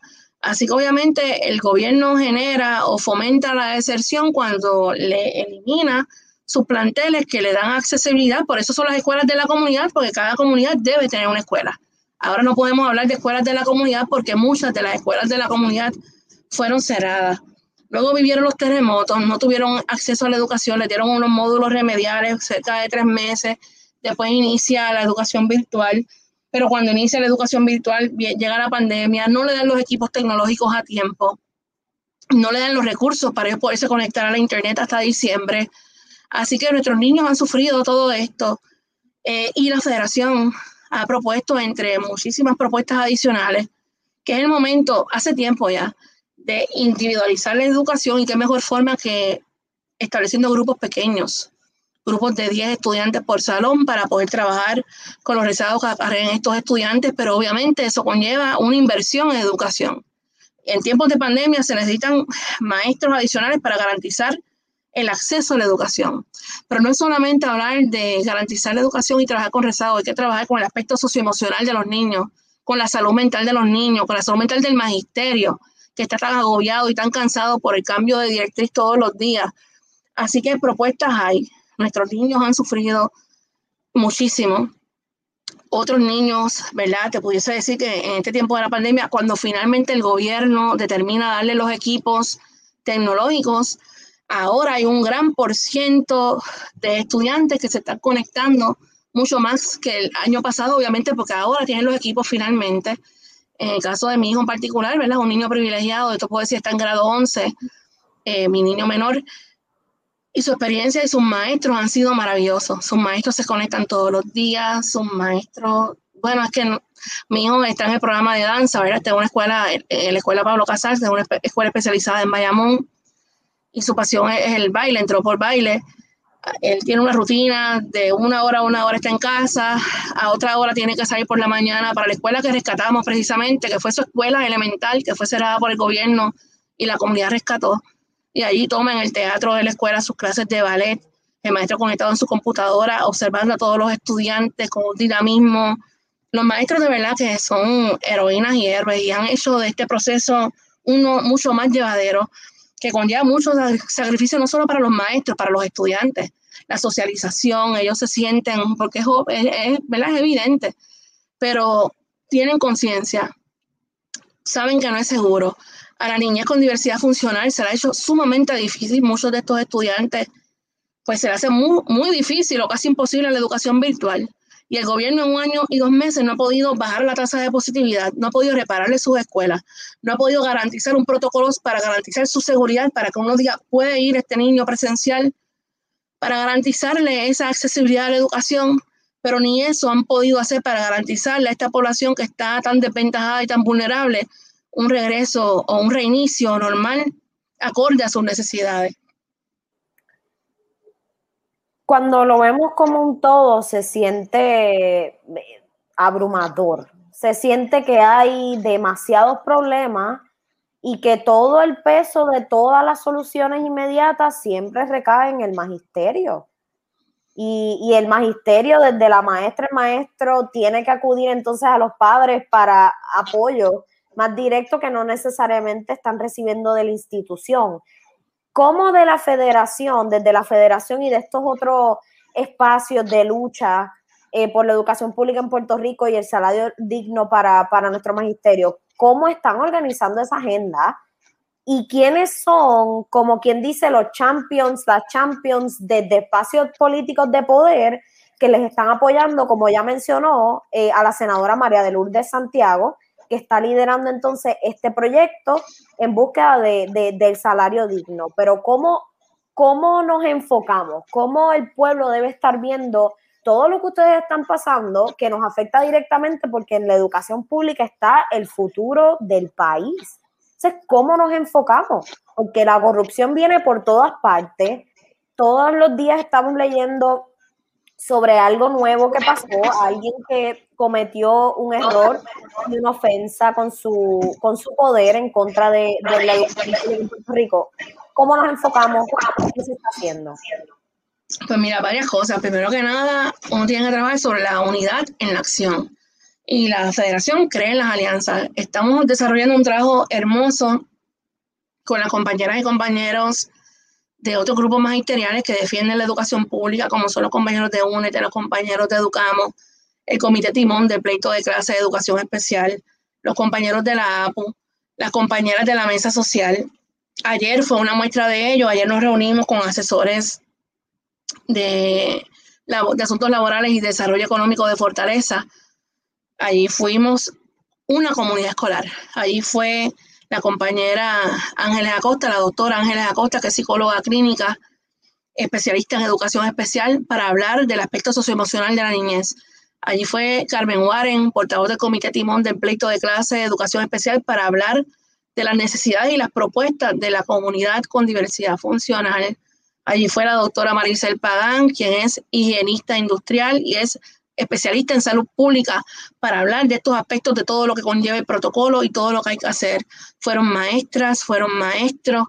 Este, realmente es maravilloso trabajar con gente que tiene un mismo norte, que tiene un mismo fin y que juntos nos apoyamos. Y en ese sentido hemos trascendido lo que es el gremialismo. Estamos trabajando con el movimiento obrero porque esto es un asunto de país. La educación afecta a todo el mundo. Y como movimiento obrero estamos muy contentos y muy contentas que llevamos ya cerca de tres años. Tenemos un, grupo, ¿verdad?, que le llamamos Primero de Mayo, donde hay cerca de 18 sindicatos de todos los sectores. De la hermandad, de la APU, de Lutiel, de Prosol, de la UGT, un sinnúmero de compañeros y compañeras que delineamos y concretizamos lo que llamamos las propuestas para un mejor país. Esas propuestas para un mejor país tocan todos los aspectos, eh, todos los aspectos, perdón, medulares para un mejor país. Salud universal, educación accesible gratuita, eh, retiro para todos, un, montón de propuestas que se la llevamos a todos los que tienen poder para legislar y para gobernar y crear las leyes. Previo a su elección, posterior a su elección, nos hemos estado reuniendo A raíz de eso hemos logrado que se radique el proyecto de la Cámara 120 de retiro digno con el de jubilados, construyamos otro acuerdo, el Frente en Defensa de las Pensiones, que entendemos que esta semana puede bajar elaboración en el Senado, ya fue aprobado en la Cámara. Eh, estamos a favor del proyecto de la senadora María Lourdes Santiago que busca justicia salarial para el magisterio. Estamos hablando del proyecto que radicó el MBC y el PIB sobre derogar la reforma laboral que tantos derechos le ha quitado a la clase trabajadora en general en nuestro país. Estamos buscando que se aprueben leyes protectoras para las madres trabajadoras que no tienen con quién dejar a sus niños y niñas, decir que vayan a trabajar presencial, no solamente en educación, en diferentes agencias. O sea que tenemos un plan de país y ese plan que tenemos lo, lo nutrimos con acciones concretas, con acciones de militancia, con acciones sorpresa, con legislatura, estamos en todos los foros, eh, entre ellos el tribunal, la federación ganó un caso para que se le haga justicia salarial a los compañeros transitorios, el gobierno desistió de ese caso, por lo tanto tienen que pagar. El 10 de marzo fue la fecha límite que le dio el tribunal para que digan por qué no han pagado al día de hoy el salario adeudado, estamos muy pendientes a ello, o que paguen el 10 o que respondan porque han incumplido, están en incumplimiento con la sentencia, pero en fin, estamos eh, posicionados con, con, trabajar en la unidad, trabajar con nuestras comunidades. En el momento de cierre de escuelas, nosotros trabajamos con cientos de abuelas, de abuelos, de madres, de estudiantes, porque somos una comunidad escolar. Trabajamos con nuestra comunidad. Ahora estamos haciendo asambleas virtuales por la cuestión del COVID, ¿verdad? para hacer un plan organizativo, eh, no solamente de la federación, pero de los trabajadores y trabajadoras. Así que eh, dentro de tanto, un panorama tan abrumador, también hay mucha esperanza, mucha esperanza que tenemos en la clase obrera de nuestro país. Obviamente, si no creyéramos en los trabajadores, no estuviéramos aquí eh, el día de hoy. Definitivamente. Y, lo que me, me provoca preguntarle, Mercedes, es cómo usted encuentra la energía y el enfoque para manejar tanto, para, para estar en tantos canales este, a nivel personal, profesional, eh, ¿cómo, ¿cómo, lo hace? Pues mira, tengo una madre que me inspira todos los días a, a ser una mejor persona. Tengo unos hijos que me motivan todos los días a luchar por ellos. Eh, creo eh, en la educación pública de nuestro país, en lo que merecen los niños y niñas. Tengo un comité ejecutivo de la federación que son no es un sindicato, somos una familia y no solamente mi comité ejecutivo, sino todos los que elaboramos en la federación, todos los dirigentes en cada escuela a nombre de la federación, que luchamos por un mundo mejor, porque no es meramente, esto no se trata de condiciones laborales y de estudios meramente, esto se trata de cuál es el país que le queremos dejar a las niñas, cuál es el país que le queremos dejar a las futuras generaciones. Y obviamente está en nuestras manos cambiar la realidad que vivimos en un ambiente donde tenemos una junta de control fiscal que trata de arrebatarnos derechos todos los días, una junta dictatorial que mientras se gana, eh, te están pidiendo ahora mismo más de 800 millones en, asuntos legales, le piden al pueblo la miseria, una Natalia Yaresco que tiene el descaro de pedirle recortes a los trabajadores mientras ese, ella se gana casi medio, eh, o sea, 500 eh, mil dólares, un poquito más anuales. O sea que venimos, ¿verdad?, de, de los sectores vulnerables, venimos de esos sectores desventajados yo me crié en un caserío este, en mi niñez.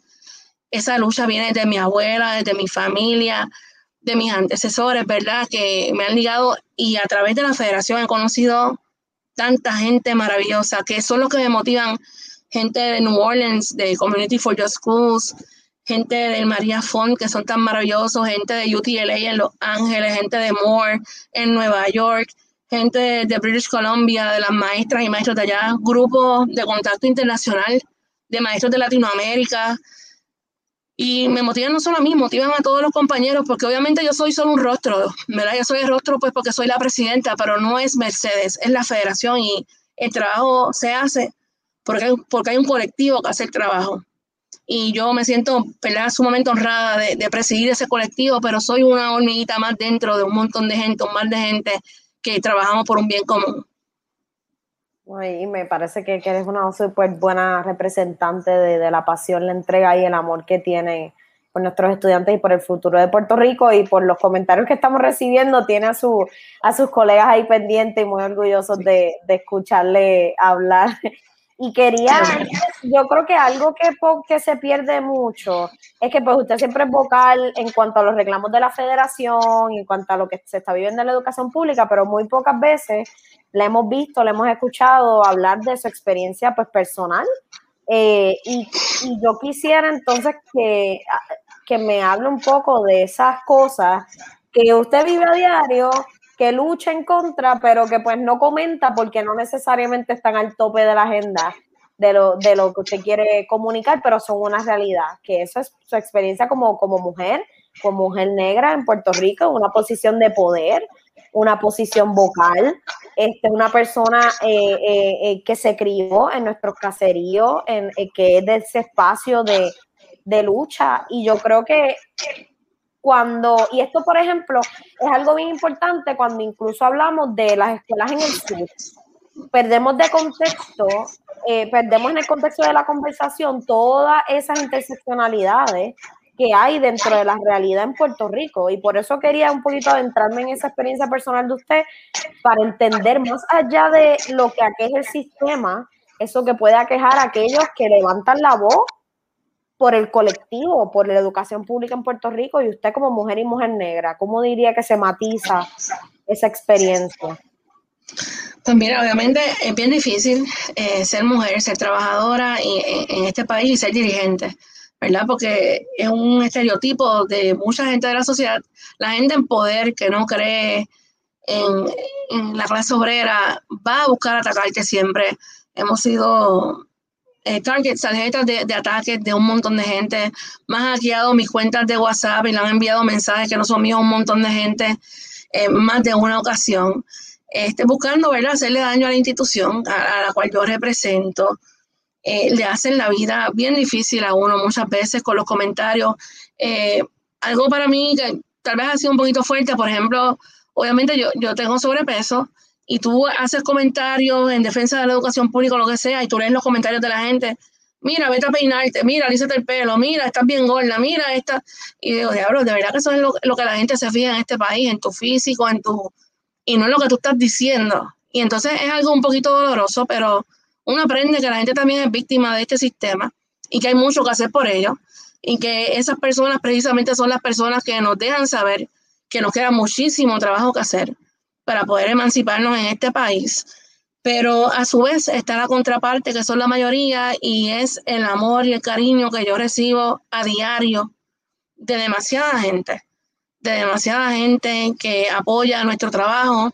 Y bien decía, ¿verdad? En, Don Quijote que cuando los perros ladran es que andamos por buen camino. Así que esa gente uno opta ya el momento de no leerla y seguir adelante porque sabemos que estamos buscando y defendiendo lo justo y cuando defendemos lo justo y nos vamos hasta lo último por ello. Sí, yo creo que no, nos falta desarrollarnos como sociedad y mucho, mucho en, espacios digitales. Y yo creo que eso es una meta para mí, que la gente en este espacio reconozcan que hay personas con una dosis de realismo bien chévere eh, enfrentándose al diario y a lo que conlleva estar este cambio y enfrentándose a las consecuencias de representar ese cambio. Eh, y es como, como usted dice, y también es, es impresionante ver cómo lo puede procesar y, y, metastizar de una manera que se convierta en, en, gasolina para el camino. Así que creo que es, es una parte del activismo y de la clase obrera que tenemos que reconocer, que se está haciendo el trabajo, pero somos humanos, somos humanas y, lo que nos puedan decir en línea, que no es crítica constructiva porque no es una sugerencia de cómo, de cómo llevar el reclamo, sino es una mera crítica de algo físico y algo personal que no viene al caso en la discusión del tema que se está eh, eh, compartiendo y yo creo que es algo que se pierde de, perspectiva en, la, en, las discusiones que tenemos.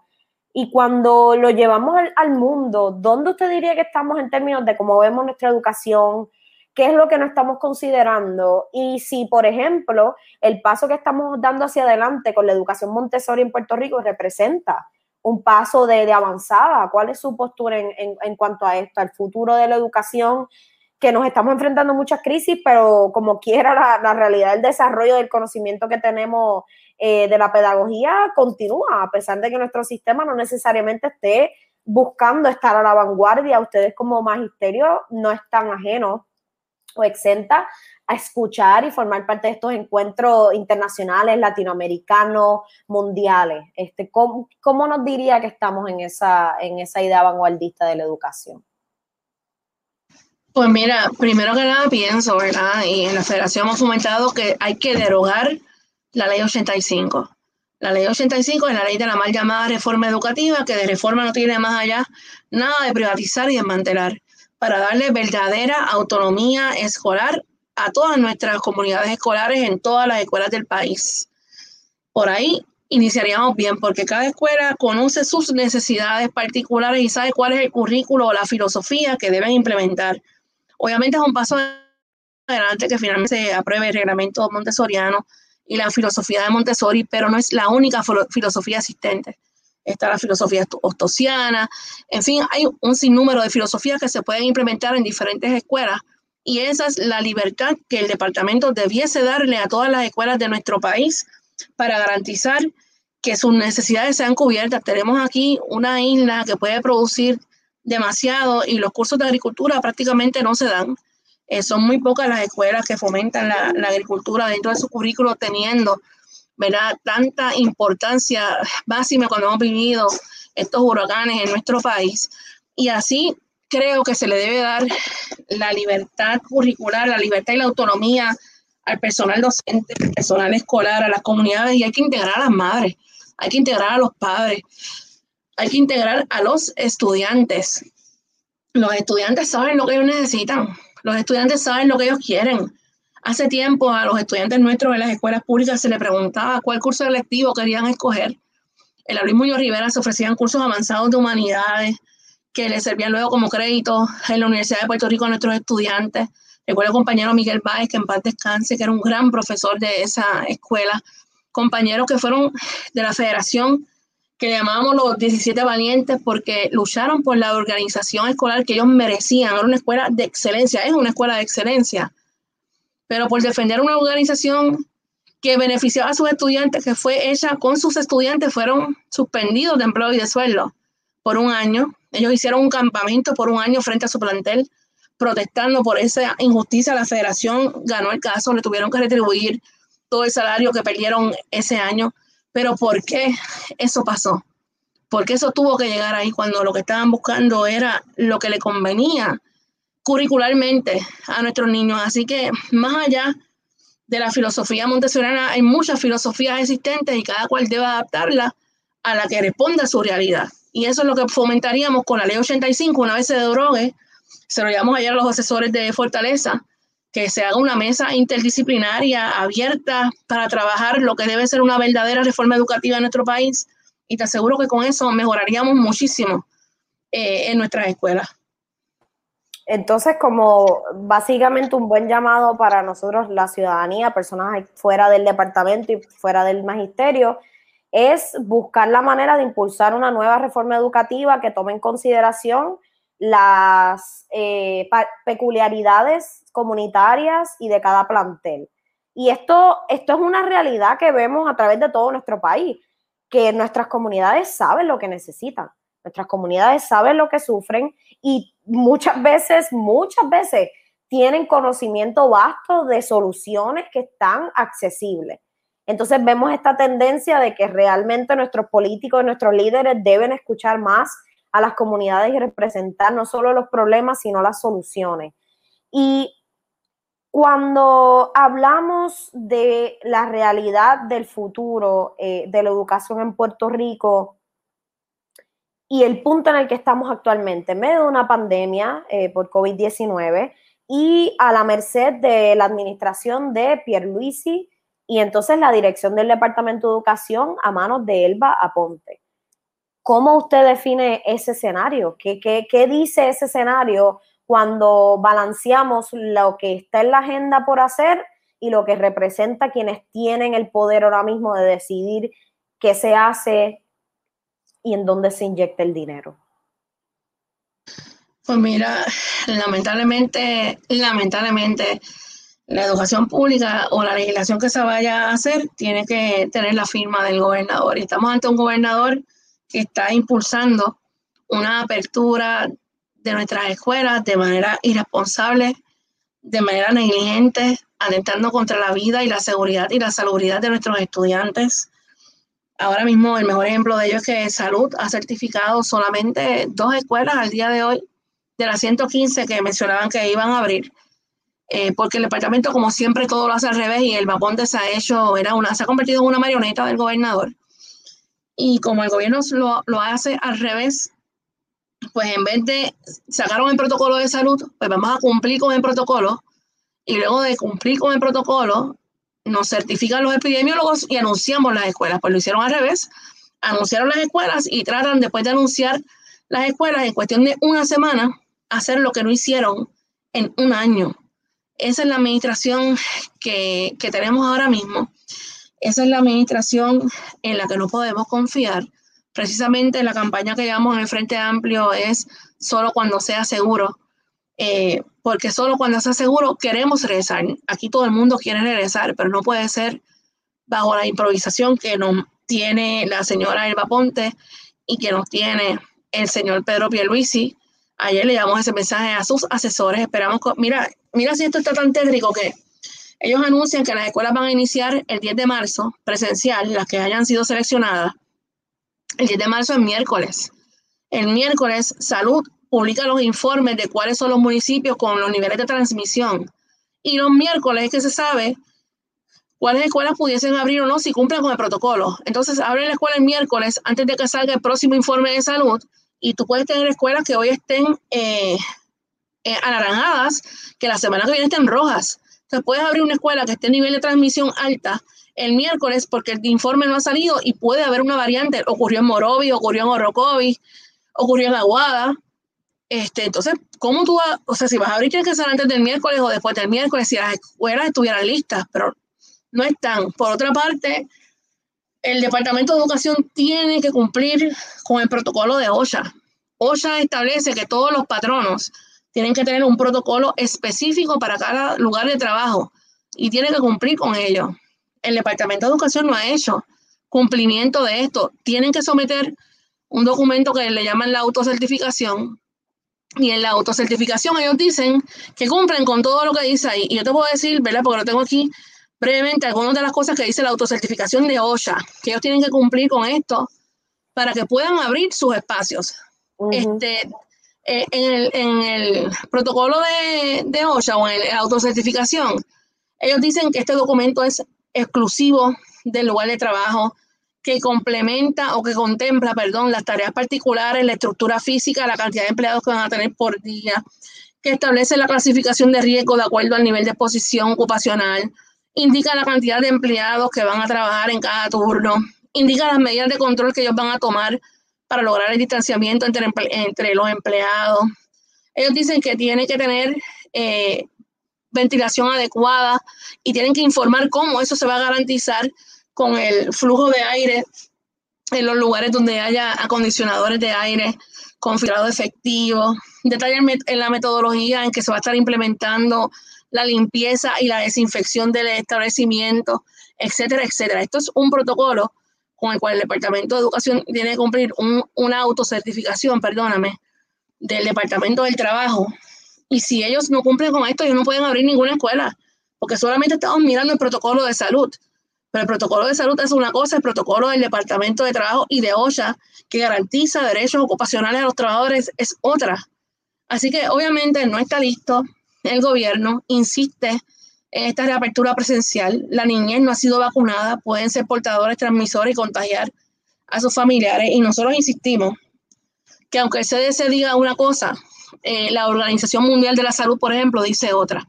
El CDC es menos riguroso y dice que tú puedes abrir municipios con una tasa de positividad entre un 5 a un 10% eh, actualmente, que son los niveles de transmisión sustanciales y moderados pero la Organización Mundial de la Salud dice que no debe ser una tasa de positividad mayor a un 5%, es más rigurosa todavía.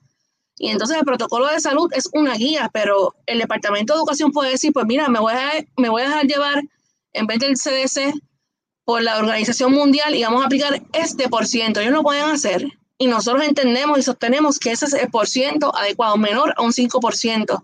Pero ¿cómo tú vas a mandar a los niños en pueblos donde la transmisión, el nivel de transmisión es de un 8 a un 10%, de un 5 a un 8%? O sea, hay que ser, tener los dedos de frente y que los niños no van a ir en su mayoría. No están diciendo cómo van a atender a la niñez que no va a ir. No, y la realidad del caso es que una de las, yo creo que uno de los aspectos más incómodos de esta discusión es que yo no creo que haya, tiene que haber personas, pero muy pocas personas que realmente estén, se opongan a volver a las clases.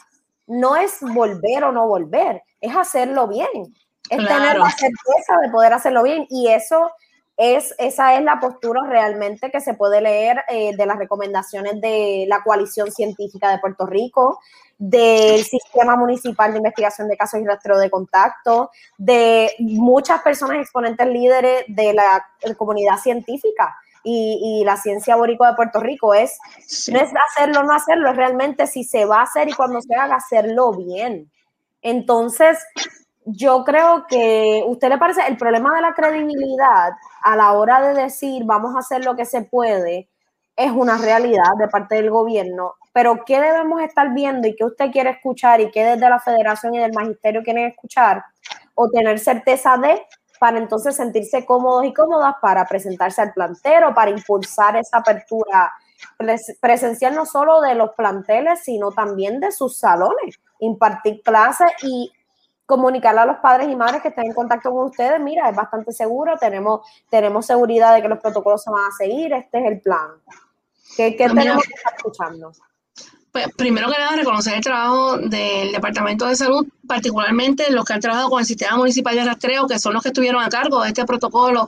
Eh, María Jesús ha hecho un trabajo maravilloso realmente ahí.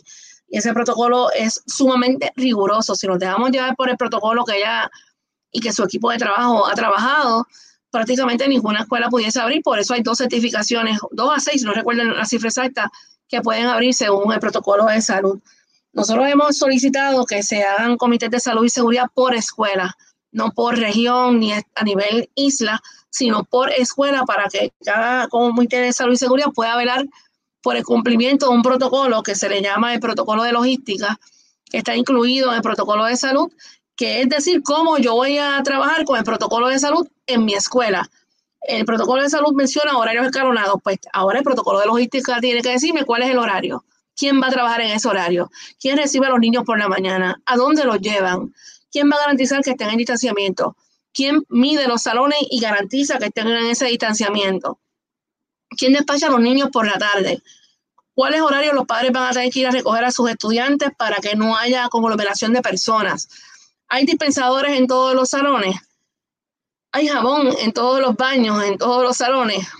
Hay desinfectantes en todos los salones eh, de aerosol, como pedía el protocolo. Hay maestros sustitutos, no lo hay. Para cuando falte algún compañero o compañera y los niños estén atendidos, hay maestros nombrados para atender a los niños que no vayan. Yo tengo, por ejemplo, la Escuela Santiago Iglesias Pantín, para darte un ejemplo concreto, en Guaynabo eh, han hecho un censo los compañeros y de, no me recuerdo ahora cuál es la cifra exacta, creo que son 27 o 29 niños de salón a tiempo completo con diversidad funcional. Solamente 10 de 29 van a ir. Los padres no se sienten seguros de los niños de casa A, eh, taller A, B, casa de niños A, B y C. Eran cerca de 30 y pico de niños y solamente iban a ir 4, 4 de 31. La mayoría de los estudiantes no van a llegar. Y eso se repite escuela tras escuela. ¿Quién le va a garantizar el derecho a la educación? Ahora mismo el protocolo eh, dice una cosa, pero la realidad que dice la señora Elba Ponte es otra. Ella emitió un memorando donde dice que los directores pueden convocar a los maestros a cualquier escuela aunque no vaya a abrir. ¿Cuál es la necesidad? Tenemos muchas maestras que son jefas de familia, que no tienen con quién dejar a sus niños entonces tendrían que ir a la escuela y dejar a sus hijos solos. Pues no van a poder ir y las están obligando en la práctica a solicitar el teletrabajo o a pedir una licencia sin sueldo. Eso no debería ser. Entonces, hay directores que han sido tan creativos con ese memorando que en pueblos con nivel de transmisión alta o rojo como en Camuy están convocando maestros de, de forma presencial y es importante por eso que los maestros estén sindicalizados estén organizados y mi invitación a que entren a la federación porque tienen que conocer sus derechos. La ley 16 dice claramente, si la escuela no es segura, tú no tienes que trabajar. Si el lugar de trabajo no es seguro, tú no tienes que presentarte a trabajar, porque trabajando están en sus hogares. Y lo otro que no han pensado, ¿verdad? Es que esto de la presencialidad, como le llaman, eh, resta tiempo lectivo resta tiempo lectivo porque ahora mismo nuestros estudiantes se están conectando virtual porque finalmente todos tienen una computadora, dieron los vouchers de internet, se conectan todos los días con sus maestros. Pues en esta modalidad híbrida, los estudiantes lo que ellos proponen es que vayan dos días presencial, un día virtual. Los dos días presencial son tres horas y media, ahora mismo reciben cuatro horas y media de clase. Y el día híbrido, el día virtual, perdóname, son tres días. Ahora mismo cogen cuatro días y más horas de clase. Entonces, ¿Cuál es el sentido de que tú lleves a los niños presencial, que no van a llegar para ofrecerles menos tiempo del que tienen ahora? Y por otra parte, no pensaron en las madres trabajadoras. Las madres trabajadoras no pueden ir a mediodía a buscar a sus niños. No pueden salir de su trabajo a buscar a sus niños a esa hora. Así que unas no van a mandarlos porque no es seguro y otras porque obviamente el horario eh, pues es imposible para, un trabajador o una trabajadora. Eh, así que nuestra propuesta concreta es que de aquí a julio hagan lo que no hicieron, reparen las escuelas del sur, llévenlas a la sismoresistencia, llévenlas a los códigos actuales de construcción del 2018, tienen los fondos para ello, verifiquen el protocolo de salud, verifiquen la autocertificación y que sea verificada por el Comité de Salud y Seguridad que tiene que tener representación de todos los componentes de la comunidad para asegurarnos que se cumpla con todo antes de abrir. Así que propuestas están, se las llevamos ayer a los asesores de Fortaleza, la reunión duró cuatro horas. Eh, se las llevamos a la legislatura, ya nos hemos reunido con los diferentes legisladores, con la, con presidenta de la Comisión de Educación del Senado, nos pudimos reunir con diferentes delegaciones, se, se lo enviamos directamente al gobernador ayer y previo. Ayer se lo hemos dicho a la señora Elba Ponte en dos reuniones que hemos tenido con ella. Las propuestas están, en cuestión de voluntad. Y Mercedes, eh, ¿cómo se manifiesta la pobreza que, aqueja a nuestra niñez? Que básicamente la mitad de nuestros niños, niñas eh, y niñas eh, viven bajo el nivel de pobreza. muchos son de, hogares monoparentales, de madres trabajadoras, jefas de familia, y todo lo que conlleva eso en nuestra sociedad, que somos más, más propensas a, vivir experiencias de violencia, a, vivir en precariedad.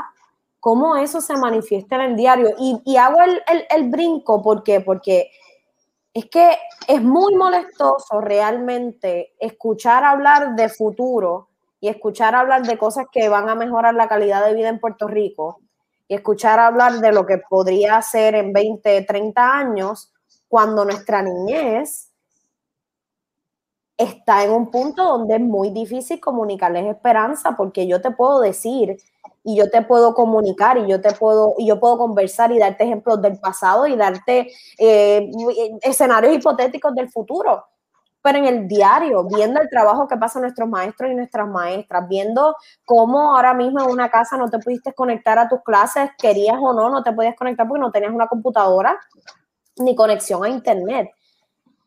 ¿Cómo, cómo realmente pinta el, el cuadro de nuestra niñez que es mayormente pobre y se enfrenta a un futuro que hasta ahora no les dice que importas lo suficiente como para proveer por ti para mejorar los prospectos de tu futuro. ¿Cómo ustedes enfrentan esa, esa dura realidad y esa conversación en el diario, viendo a todos estos niños necesitando de tanto y teniendo que estar yendo a sentarse con gente de corbata y de traje caro para que se den cuenta de lo que pueden hacer por nuestro futuro? Pues mira, como tú bien mencionas, ¿verdad? El, el Instituto de la, del Desarrollo de la Juventud señala que un 56% de la niñez vive bajo el nivel de pobreza en nuestro país. Es una cifra alarmante y lo vemos a diario en nuestras escuelas. Muchos de los niños y niñas actualmente en el Departamento de Educación incluso superan la cifra, ¿verdad? dentro del departamento, los que están bajo el nivel de pobreza. Pero los niños y niñas muchas veces el, único alimento caliente que tienen al día es el alimento que reciben en nuestro comedor escolar. Eh, obviamente eso ha quedado rezagado durante este tiempo de pandemia porque los niños y niñas están cogiendo clases de manera virtual. Mientras se están distribuyendo estos almuerzos, los padres no pueden interrumpir las clases de estos niños a las 11 porque terminan a la 1 de la tarde las clases. Por lo tanto, muchos de ellos se quedan sin el acceso a, esa, a ese almuerzo que el, que Hernández dijo que había un decrecimiento en la, en la participación de la población que recogía los almuerzos, pues claro, pues están cogiendo clases y no pueden a esa hora ir. Y obviamente es preocupante porque eso afecta directamente su nutrición, que implica sobre su, ¿verdad? La, implicación que tiene sobre, sobre su desarrollo, y así lo señala el, neuroaprendizaje. Por otra parte, son los más vulnerables y los más que sufrieron, porque la niñez que no tiene acceso a los recursos estuvo el año pasado prácticamente sin poderse conectar. No tenían equipos tecnológicos, tenían madres o jefes de familia que tenían más de un menor, que tenían tal vez un equipo y tenían que dividírselo para ver quién podía estudiar o quién podía accesar y cuándo. Personas eh, que viven en zonas remotas, en zonas montañosas donde no llega el acceso a la internet y no tenían forma de conectarse. Niños y niñas que no recibieron los módulos hasta noviembre porque el gobierno los mandó a imprimir en Colombia, por lo tanto traen muchos rezagos. Niños que sufrieron el cierre de sus escuelas y el alejamiento de estas de las escuelas de las escuelas de su comunidad para ir a escuelas distantes. Eh, por lo tanto, el sufrimiento de la niña y niñez del sur, que lo pusieron en unas carpas después de que ocurrieron los terremotos y ahora no saben ni siquiera dónde. Y la niñez se pregunta qué va a pasar con mi futuro, qué va a pasar con mi educación. Y obviamente por eso el aspecto socioemocional, el aspecto de la salud mental, hay que trabajarlo. En eso el departamento ha contratado unos cuantos psicólogos, cerca de 400 y pico, pero no le han dado unas funciones claras de cómo van a trabajar con la niñez, de cuál es su función para con la niñez. Los trabajadores sociales escolares, hay que reconocer su trabajo, ese personal de apoyo ha estado ahora durante la pandemia visitando eh, niños y niñas que han sido referidos por sus maestros, niños que no se conecta porque tiene situación particular que es referido al trabajador social para buscarle ese mecanismo de ayuda, trabajadores sociales que están imprimiendo materiales para llevárselo a la niñez a sus hogares, eh, hay una trabajadora social que le lleva a los nenes de, que estudian en la Ramón Morales Peña en, en Bayamón, le lleva el material a los niños del caserío que van allí a esa escuela muchas veces. Por lo tanto, el personal de apoyo, los maestros y maestras hacen lo que esté a su alcance y más allá para llegar, pero es una responsabilidad gubernamental y el gobierno ha sido sumamente negligente en su actuar. Precisamente por eso no nos podemos conformar, porque la educación es un derecho constitucional. Y el problema de la pobreza, ¿verdad? Trasciende, eh, es la, mala distribución de las riquezas. Y eso es un problema mucho mayor que eso cogería otro programa completo porque habla del sistema económico bajo el cual vivimos, ¿verdad? El sistema político bajo el cual vivimos, que nos lleva a esto, un sistema capitalista que nos lleva a esto, a que hayan opresores y oprimidos. Y por eso precisamente eh, tenemos que luchar. Tenemos que luchar por esos niños y esas niñas que en algún momento van a ser jóvenes y van a ser adultos y van a agradecer que sus maestras y maestros y que el pueblo sacó la cara por ellos. Por eso tenemos que seguir apostando a la organización e incluir a las madres, a los padres, a nuestros estudiantes en esta lucha para poder triunfar. Yo estoy segura, ¿verdad? Que lo podremos lograr, que ha sido bien duro el camino, que ha sido bien cuesta arriba, pero este es un pueblo resiliente que ha sobrevivido huracanes, terremotos, pandemia y a pesar de todo el sufrimiento estamos aquí. Estamos aquí para seguir luchando por lo que merecemos. Sí, aquí, aquí hay cría para repartir. claro que sí.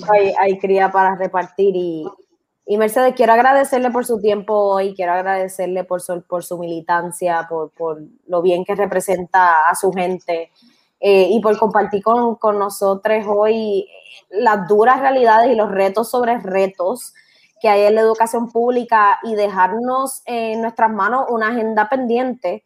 Eh, y quería, antes de cerrar, que nos ayude a entender bien concretamente como pueblo que nos debe importar el futuro de la educación pública en Puerto Rico, que nos debe importar que más de la mitad de nuestra niñez viven bajo el nivel de pobreza, que nos debe importar representar y apoyar a nuestras madres trabajadoras. ¿Cómo una persona desde su espacio, desde su casa, puede apoyar la gestión, eh, no tan solo de la federación, sino del colectivo que compone nuestras escuelas y ayudarles a lograr sus reclamos y ayudarles a poder mejorar la calidad de sus espacios eh, y que reciban una remuneración justa. Y me refiero, por ejemplo, desde la perspectiva periodística de comunicaciones, un trabajo de un buen periodista y una buena periodista es cubrirle sus reclamos, es profundizar, es contextualizar, es darle cobertura a líderes políticos que estén enfocando su agenda en estos reclamos y gestando desde el espacio de política pública. Pero la gente común desde su casa, ¿qué podemos hacer por ustedes para ayudarles a lograr lo que esté en agenda? Pues mira, varias cosas, se pueden hacer muchas cosas. Primero los exhorto a que le den like a la página de la Federación de Maestros de Puerto Rico, porque en la página mantenemos informado a toda la comunidad escolar de todas las actividades que estamos haciendo en defensa de la educación pública que merece la niñez.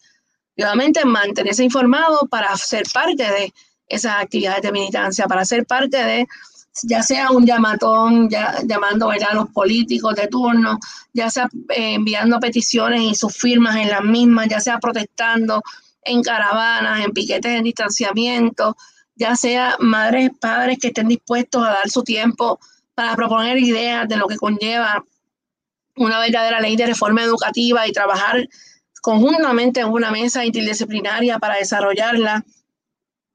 En fin, se pueden hacer demasiadas cosas. Hay que escribirle cartas a los legisladores, hay que escribirle cartas al gobernador, hay que escribirle cartas a la secretaria, hay que hacernos escuchar, hay que llamar, hay que insistir y hay que persistir. Y para eso, pues obviamente, mantenernos en contacto vía exhortación a que se unan a la página, porque es el, el enlace más directo que tenemos para poder desarrollar trabajo conjunto, para que nos puedan escribir en, nuestro, en nuestra mensajería, si quieren voluntariarse, nos pueden llamar al 766-1818 para ponerse en contacto con nosotros y decirnos si están dispuestos o dispuestas para ser parte de las soluciones que tenemos para nuestro país y de proponer soluciones adicionales cada uno de nosotros y nosotras tenemos algo para aportar. Así que todas las recomendaciones son más que bienvenidas para trabajar en conjunto, para trabajar en colectivo. Hay muchas escuelas que rescatar en este país para devolverse a la comunidad, para darte un ejemplo concreto de cómo se empoderan las comunidades para darle lo que merecen. Así que, en fin, eh, nos tenemos que comunicar para podernos organizar y a través de la organización colectiva defender lo que este pueblo merece en todo tipo de acción, ya sea telefónica, ya sea presencial, ya sea en la judicatura, ya sea en la legislativa, pero todo inicia con la organización. Así que tenemos que organizar nuestras comunidades para que se apoderen del proceso y establezcamos entonces estos comités que exijan y que luchen por lo que merecen los niños y las niñas, por lo que merecen los trabajadores y trabajadoras en, nuestro país. Un buen día para iniciar el próximo 8 de marzo, Día Internacional de la Mujer Trabajadora. Van a haber muchísimas actividades en defensa, ¿verdad?, de, de, lo que merece la clase trabajadora, particularmente muchas mujeres. A las 10 de la mañana vamos a estar frente al Tribunal Federal. Ese día se presenta el plan de ajuste de la deuda que pretende llevarnos a la miseria. Así, allí estaremos a las 4 de la tarde. Hay una manifestación en el Capitolio. Así que seamos parte, ¿verdad?, de las voces que se levantan para exigir lo que merece nuestro país. Hay muchos puntos importantes en, la agenda y hay mucho que podemos hacer. Por último, eh, Mercedes, yo quisiera que, quizás aprovechemos la oportunidad pensando que, el gobernador nos puede estar viendo o su equipo quizás en algún clip que podamos compartir. Yo sé que están pendientes, por ejemplo, mucho a, Twitter y, lo que ponemos por allá. Hay en nuestra estructura política, la rama ejecutiva tiene mucho poder. Eh, y lo que dice el gobernador sentar a pauta de, de, dónde se están enfocando los esfuerzos. Si usted pudiese sentarse eh, hoy y tuviese un minuto, dos minutos para hablar con, con nuestro gobernador Pierluisi, ¿qué es lo que le diría en cuanto a lo que se vive dentro de, del magisterio, eh, el personal docente y no docente de, de Puerto Rico? ¿Y qué herramientas él tiene en sus manos que podría hacer un cambio relativamente inmediato, rápido, por nuestra niñez y por nuestras escuelas? Bueno, primero le diría al gobernador que recuerde que él es el gobernador que ganó con un 33% en este país. O sea que no tiene el aval ni el respaldo de la mayoría del pueblo. Es el gobernador en los últimos años que menos votos ha sacado. Y que inclusive el disgusto en el pueblo es tanto que cerca de un 50% de los votantes hábiles para ir a votar decidieron no votar porque ya perdieron la fe en el gobierno. Él ha mencionado en sus discursos que este es un gobierno diferente, que es un gobierno que va a trabajar con la diversidad. Obviamente lo hace porque la legislatura que tenemos es diversa ahora mismo y no tienen control absoluto de ella. Incluso la legislatura puede ir por encima del gobernador y puede aprobar leyes y puede vetar decisiones del gobernador. Así que su posición no es una de privilegio en estos momentos. Mi exhortación es a que se siente con la clase trabajadora, que se siente con el Frente Amplio, que se siente con la mesa social, que se siente si realmente tiene algún tipo de, ¿verdad? Si le importa la niñez, si le importa la educación, como él menciona más allá de las palabras, pues las palabras se las lleva el viento. Hay que demostrarlo con actos. Tenemos propuestas para proyectos legislativos concretos que se han enviado ya a él, que se las volvimos a reiterar ayer en la reunión con sus asesores que los hemos llevado a la legislatura, pero queremos acción y estamos dispuestos a ser parte del proceso de trabajo para esa, para esa realidad. Estamos dispuestos a sentarnos en una mesa, a trabajar sobre la ley de reforma educativa. Ya fuimos parte del proyecto de la Cámara de Retiro Digno para trabajar a favor de la ley que deroga la reforma laboral. Eh, hay que hacerle justicia a la clase trabajadora, a la clase obrera de nuestro país. Hay que hacerle justicia a los niños y las niñas en el sistema de educación pública que languidecen ahora mismo y que sufren por esta realidad, todos queremos regresar presencial, como tú bien decías, todos y todas queremos regresar, pero tiene que ser cuando sea seguro. Por lo tanto, tenemos que sentarnos para ver qué es lo que conlleva que sea seguro. Están los protocolos ahí para servirnos de guía, vamos a sentarnos de buena fe para lograr que ese protocolo se cumpla en todas y cada una de las escuelas de nuestro país. Para que sea eso posible, obviamente, más allá del protocolo, garantizar escuelas dignas, infraestructuras dignas, porque si no hay infraestructura, no hay escuela para dónde regresar. Hay muchísimo trabajo por hacer. No vayamos a hacer promesas huecas que no se puedan cumplir. Así que vamos a sentarnos, estamos a la disposición de sentarnos eh, para que escuchen las voces de los que tienen realmente un interés genuino en que esto mejore. Muchas gracias, Mercedes. Yo confío y espero que llegue el momento donde podamos sentir que ustedes, la clase obrera, trabajadora y los gremios en Puerto Rico, especialmente nuestro magisterio, se sienta reconocido, elevado eh, y honrado. Y yo sé que trabajan todos los días para eso y así que le agradezco mucho tomarse el tiempo de sentarse aquí con, nosotros y explicarnos el tras bastidores de todo lo que se vive y darnos tareas porque no importa estemos involucrados o no directamente, tenemos cosas que podemos hacer para apoyarles, como simplemente seguir la gestión de, desde las redes sociales de la federación y otros espacios eh, con relación a nuestra educación pública. Gracias, Mercedes. Gracias a ti, Amy, por esta tremenda oportunidad que me han dado. No, gracias y, gracias a los colegas de, de, la federación que estuvieron ahí sintonizando. Que tengan buenas noches. Gracias, igual saludos para ellos. Buenas noches. Bueno, eh, quiero agradecerles por permanecer conmigo todo este tiempo, eh, por acompañarme, por impulsar y apoyar este espacio, este, reconocer a, quienes he invitado, porque realmente han sido respuesta a, lo que yo me sospecho, que es que aquí tenemos muchas oportunidades de darnos un shot de esperanza realista y de reconocer nuestros problemas, eh, pero también reconocer a aquellas personas que están trabajando por las soluciones y buscar la manera de cómo apoyarle. Eh, vamos a salir de todo esto, pero va a ser en comunidad, eh, con educación y en prevención. Eh, y con eso cierro el segundo episodio de Edmi, un, un, video podcast, un espacio donde quiero compartir con ustedes líderes y liderazas de industrias, campos y comunidades que llevan una agenda de justicia social y que tienen algo que enseñarnos sobre ese Puerto Rico que merecemos, pero entonces tienen también que contarnos cómo lo vamos a hacer que no va a ser mañana, pero lo vamos a lograr y más en comunidad. Por último, quiero agradecer algo que no hice en el primer episodio, fue reconocer a, mi colega eh, Mute, eh, Jonathan, Jonathan, Quiñones, quien es que el ingeniero musical que preparó la, la, música de intro que escuchan al principio. Quiero agradecer el apoyo de la agencia Buena Vibra, que son quienes hicieron estas cositas chulas como mi logo, el background y otras cosas más. Emil Medina, muchas gracias por el apoyo. Y a ustedes, eh, por favor, únanse a los próximos episodios. Mi meta con estos primeros 10 es tocar los espacios de enfoque y de energía donde debemos estar poniendo nuestras mentes y nuestros recursos para realmente gestar ese país que merecemos y lo vamos a lograr. Por último, les recuerdo que seguimos una pandemia, sigamos practicando las medidas preventivas, hagamos los cambios en comportamiento, entendamos que nos toca aprender a convivir con este odioso virus, pero es nuestra cruda realidad.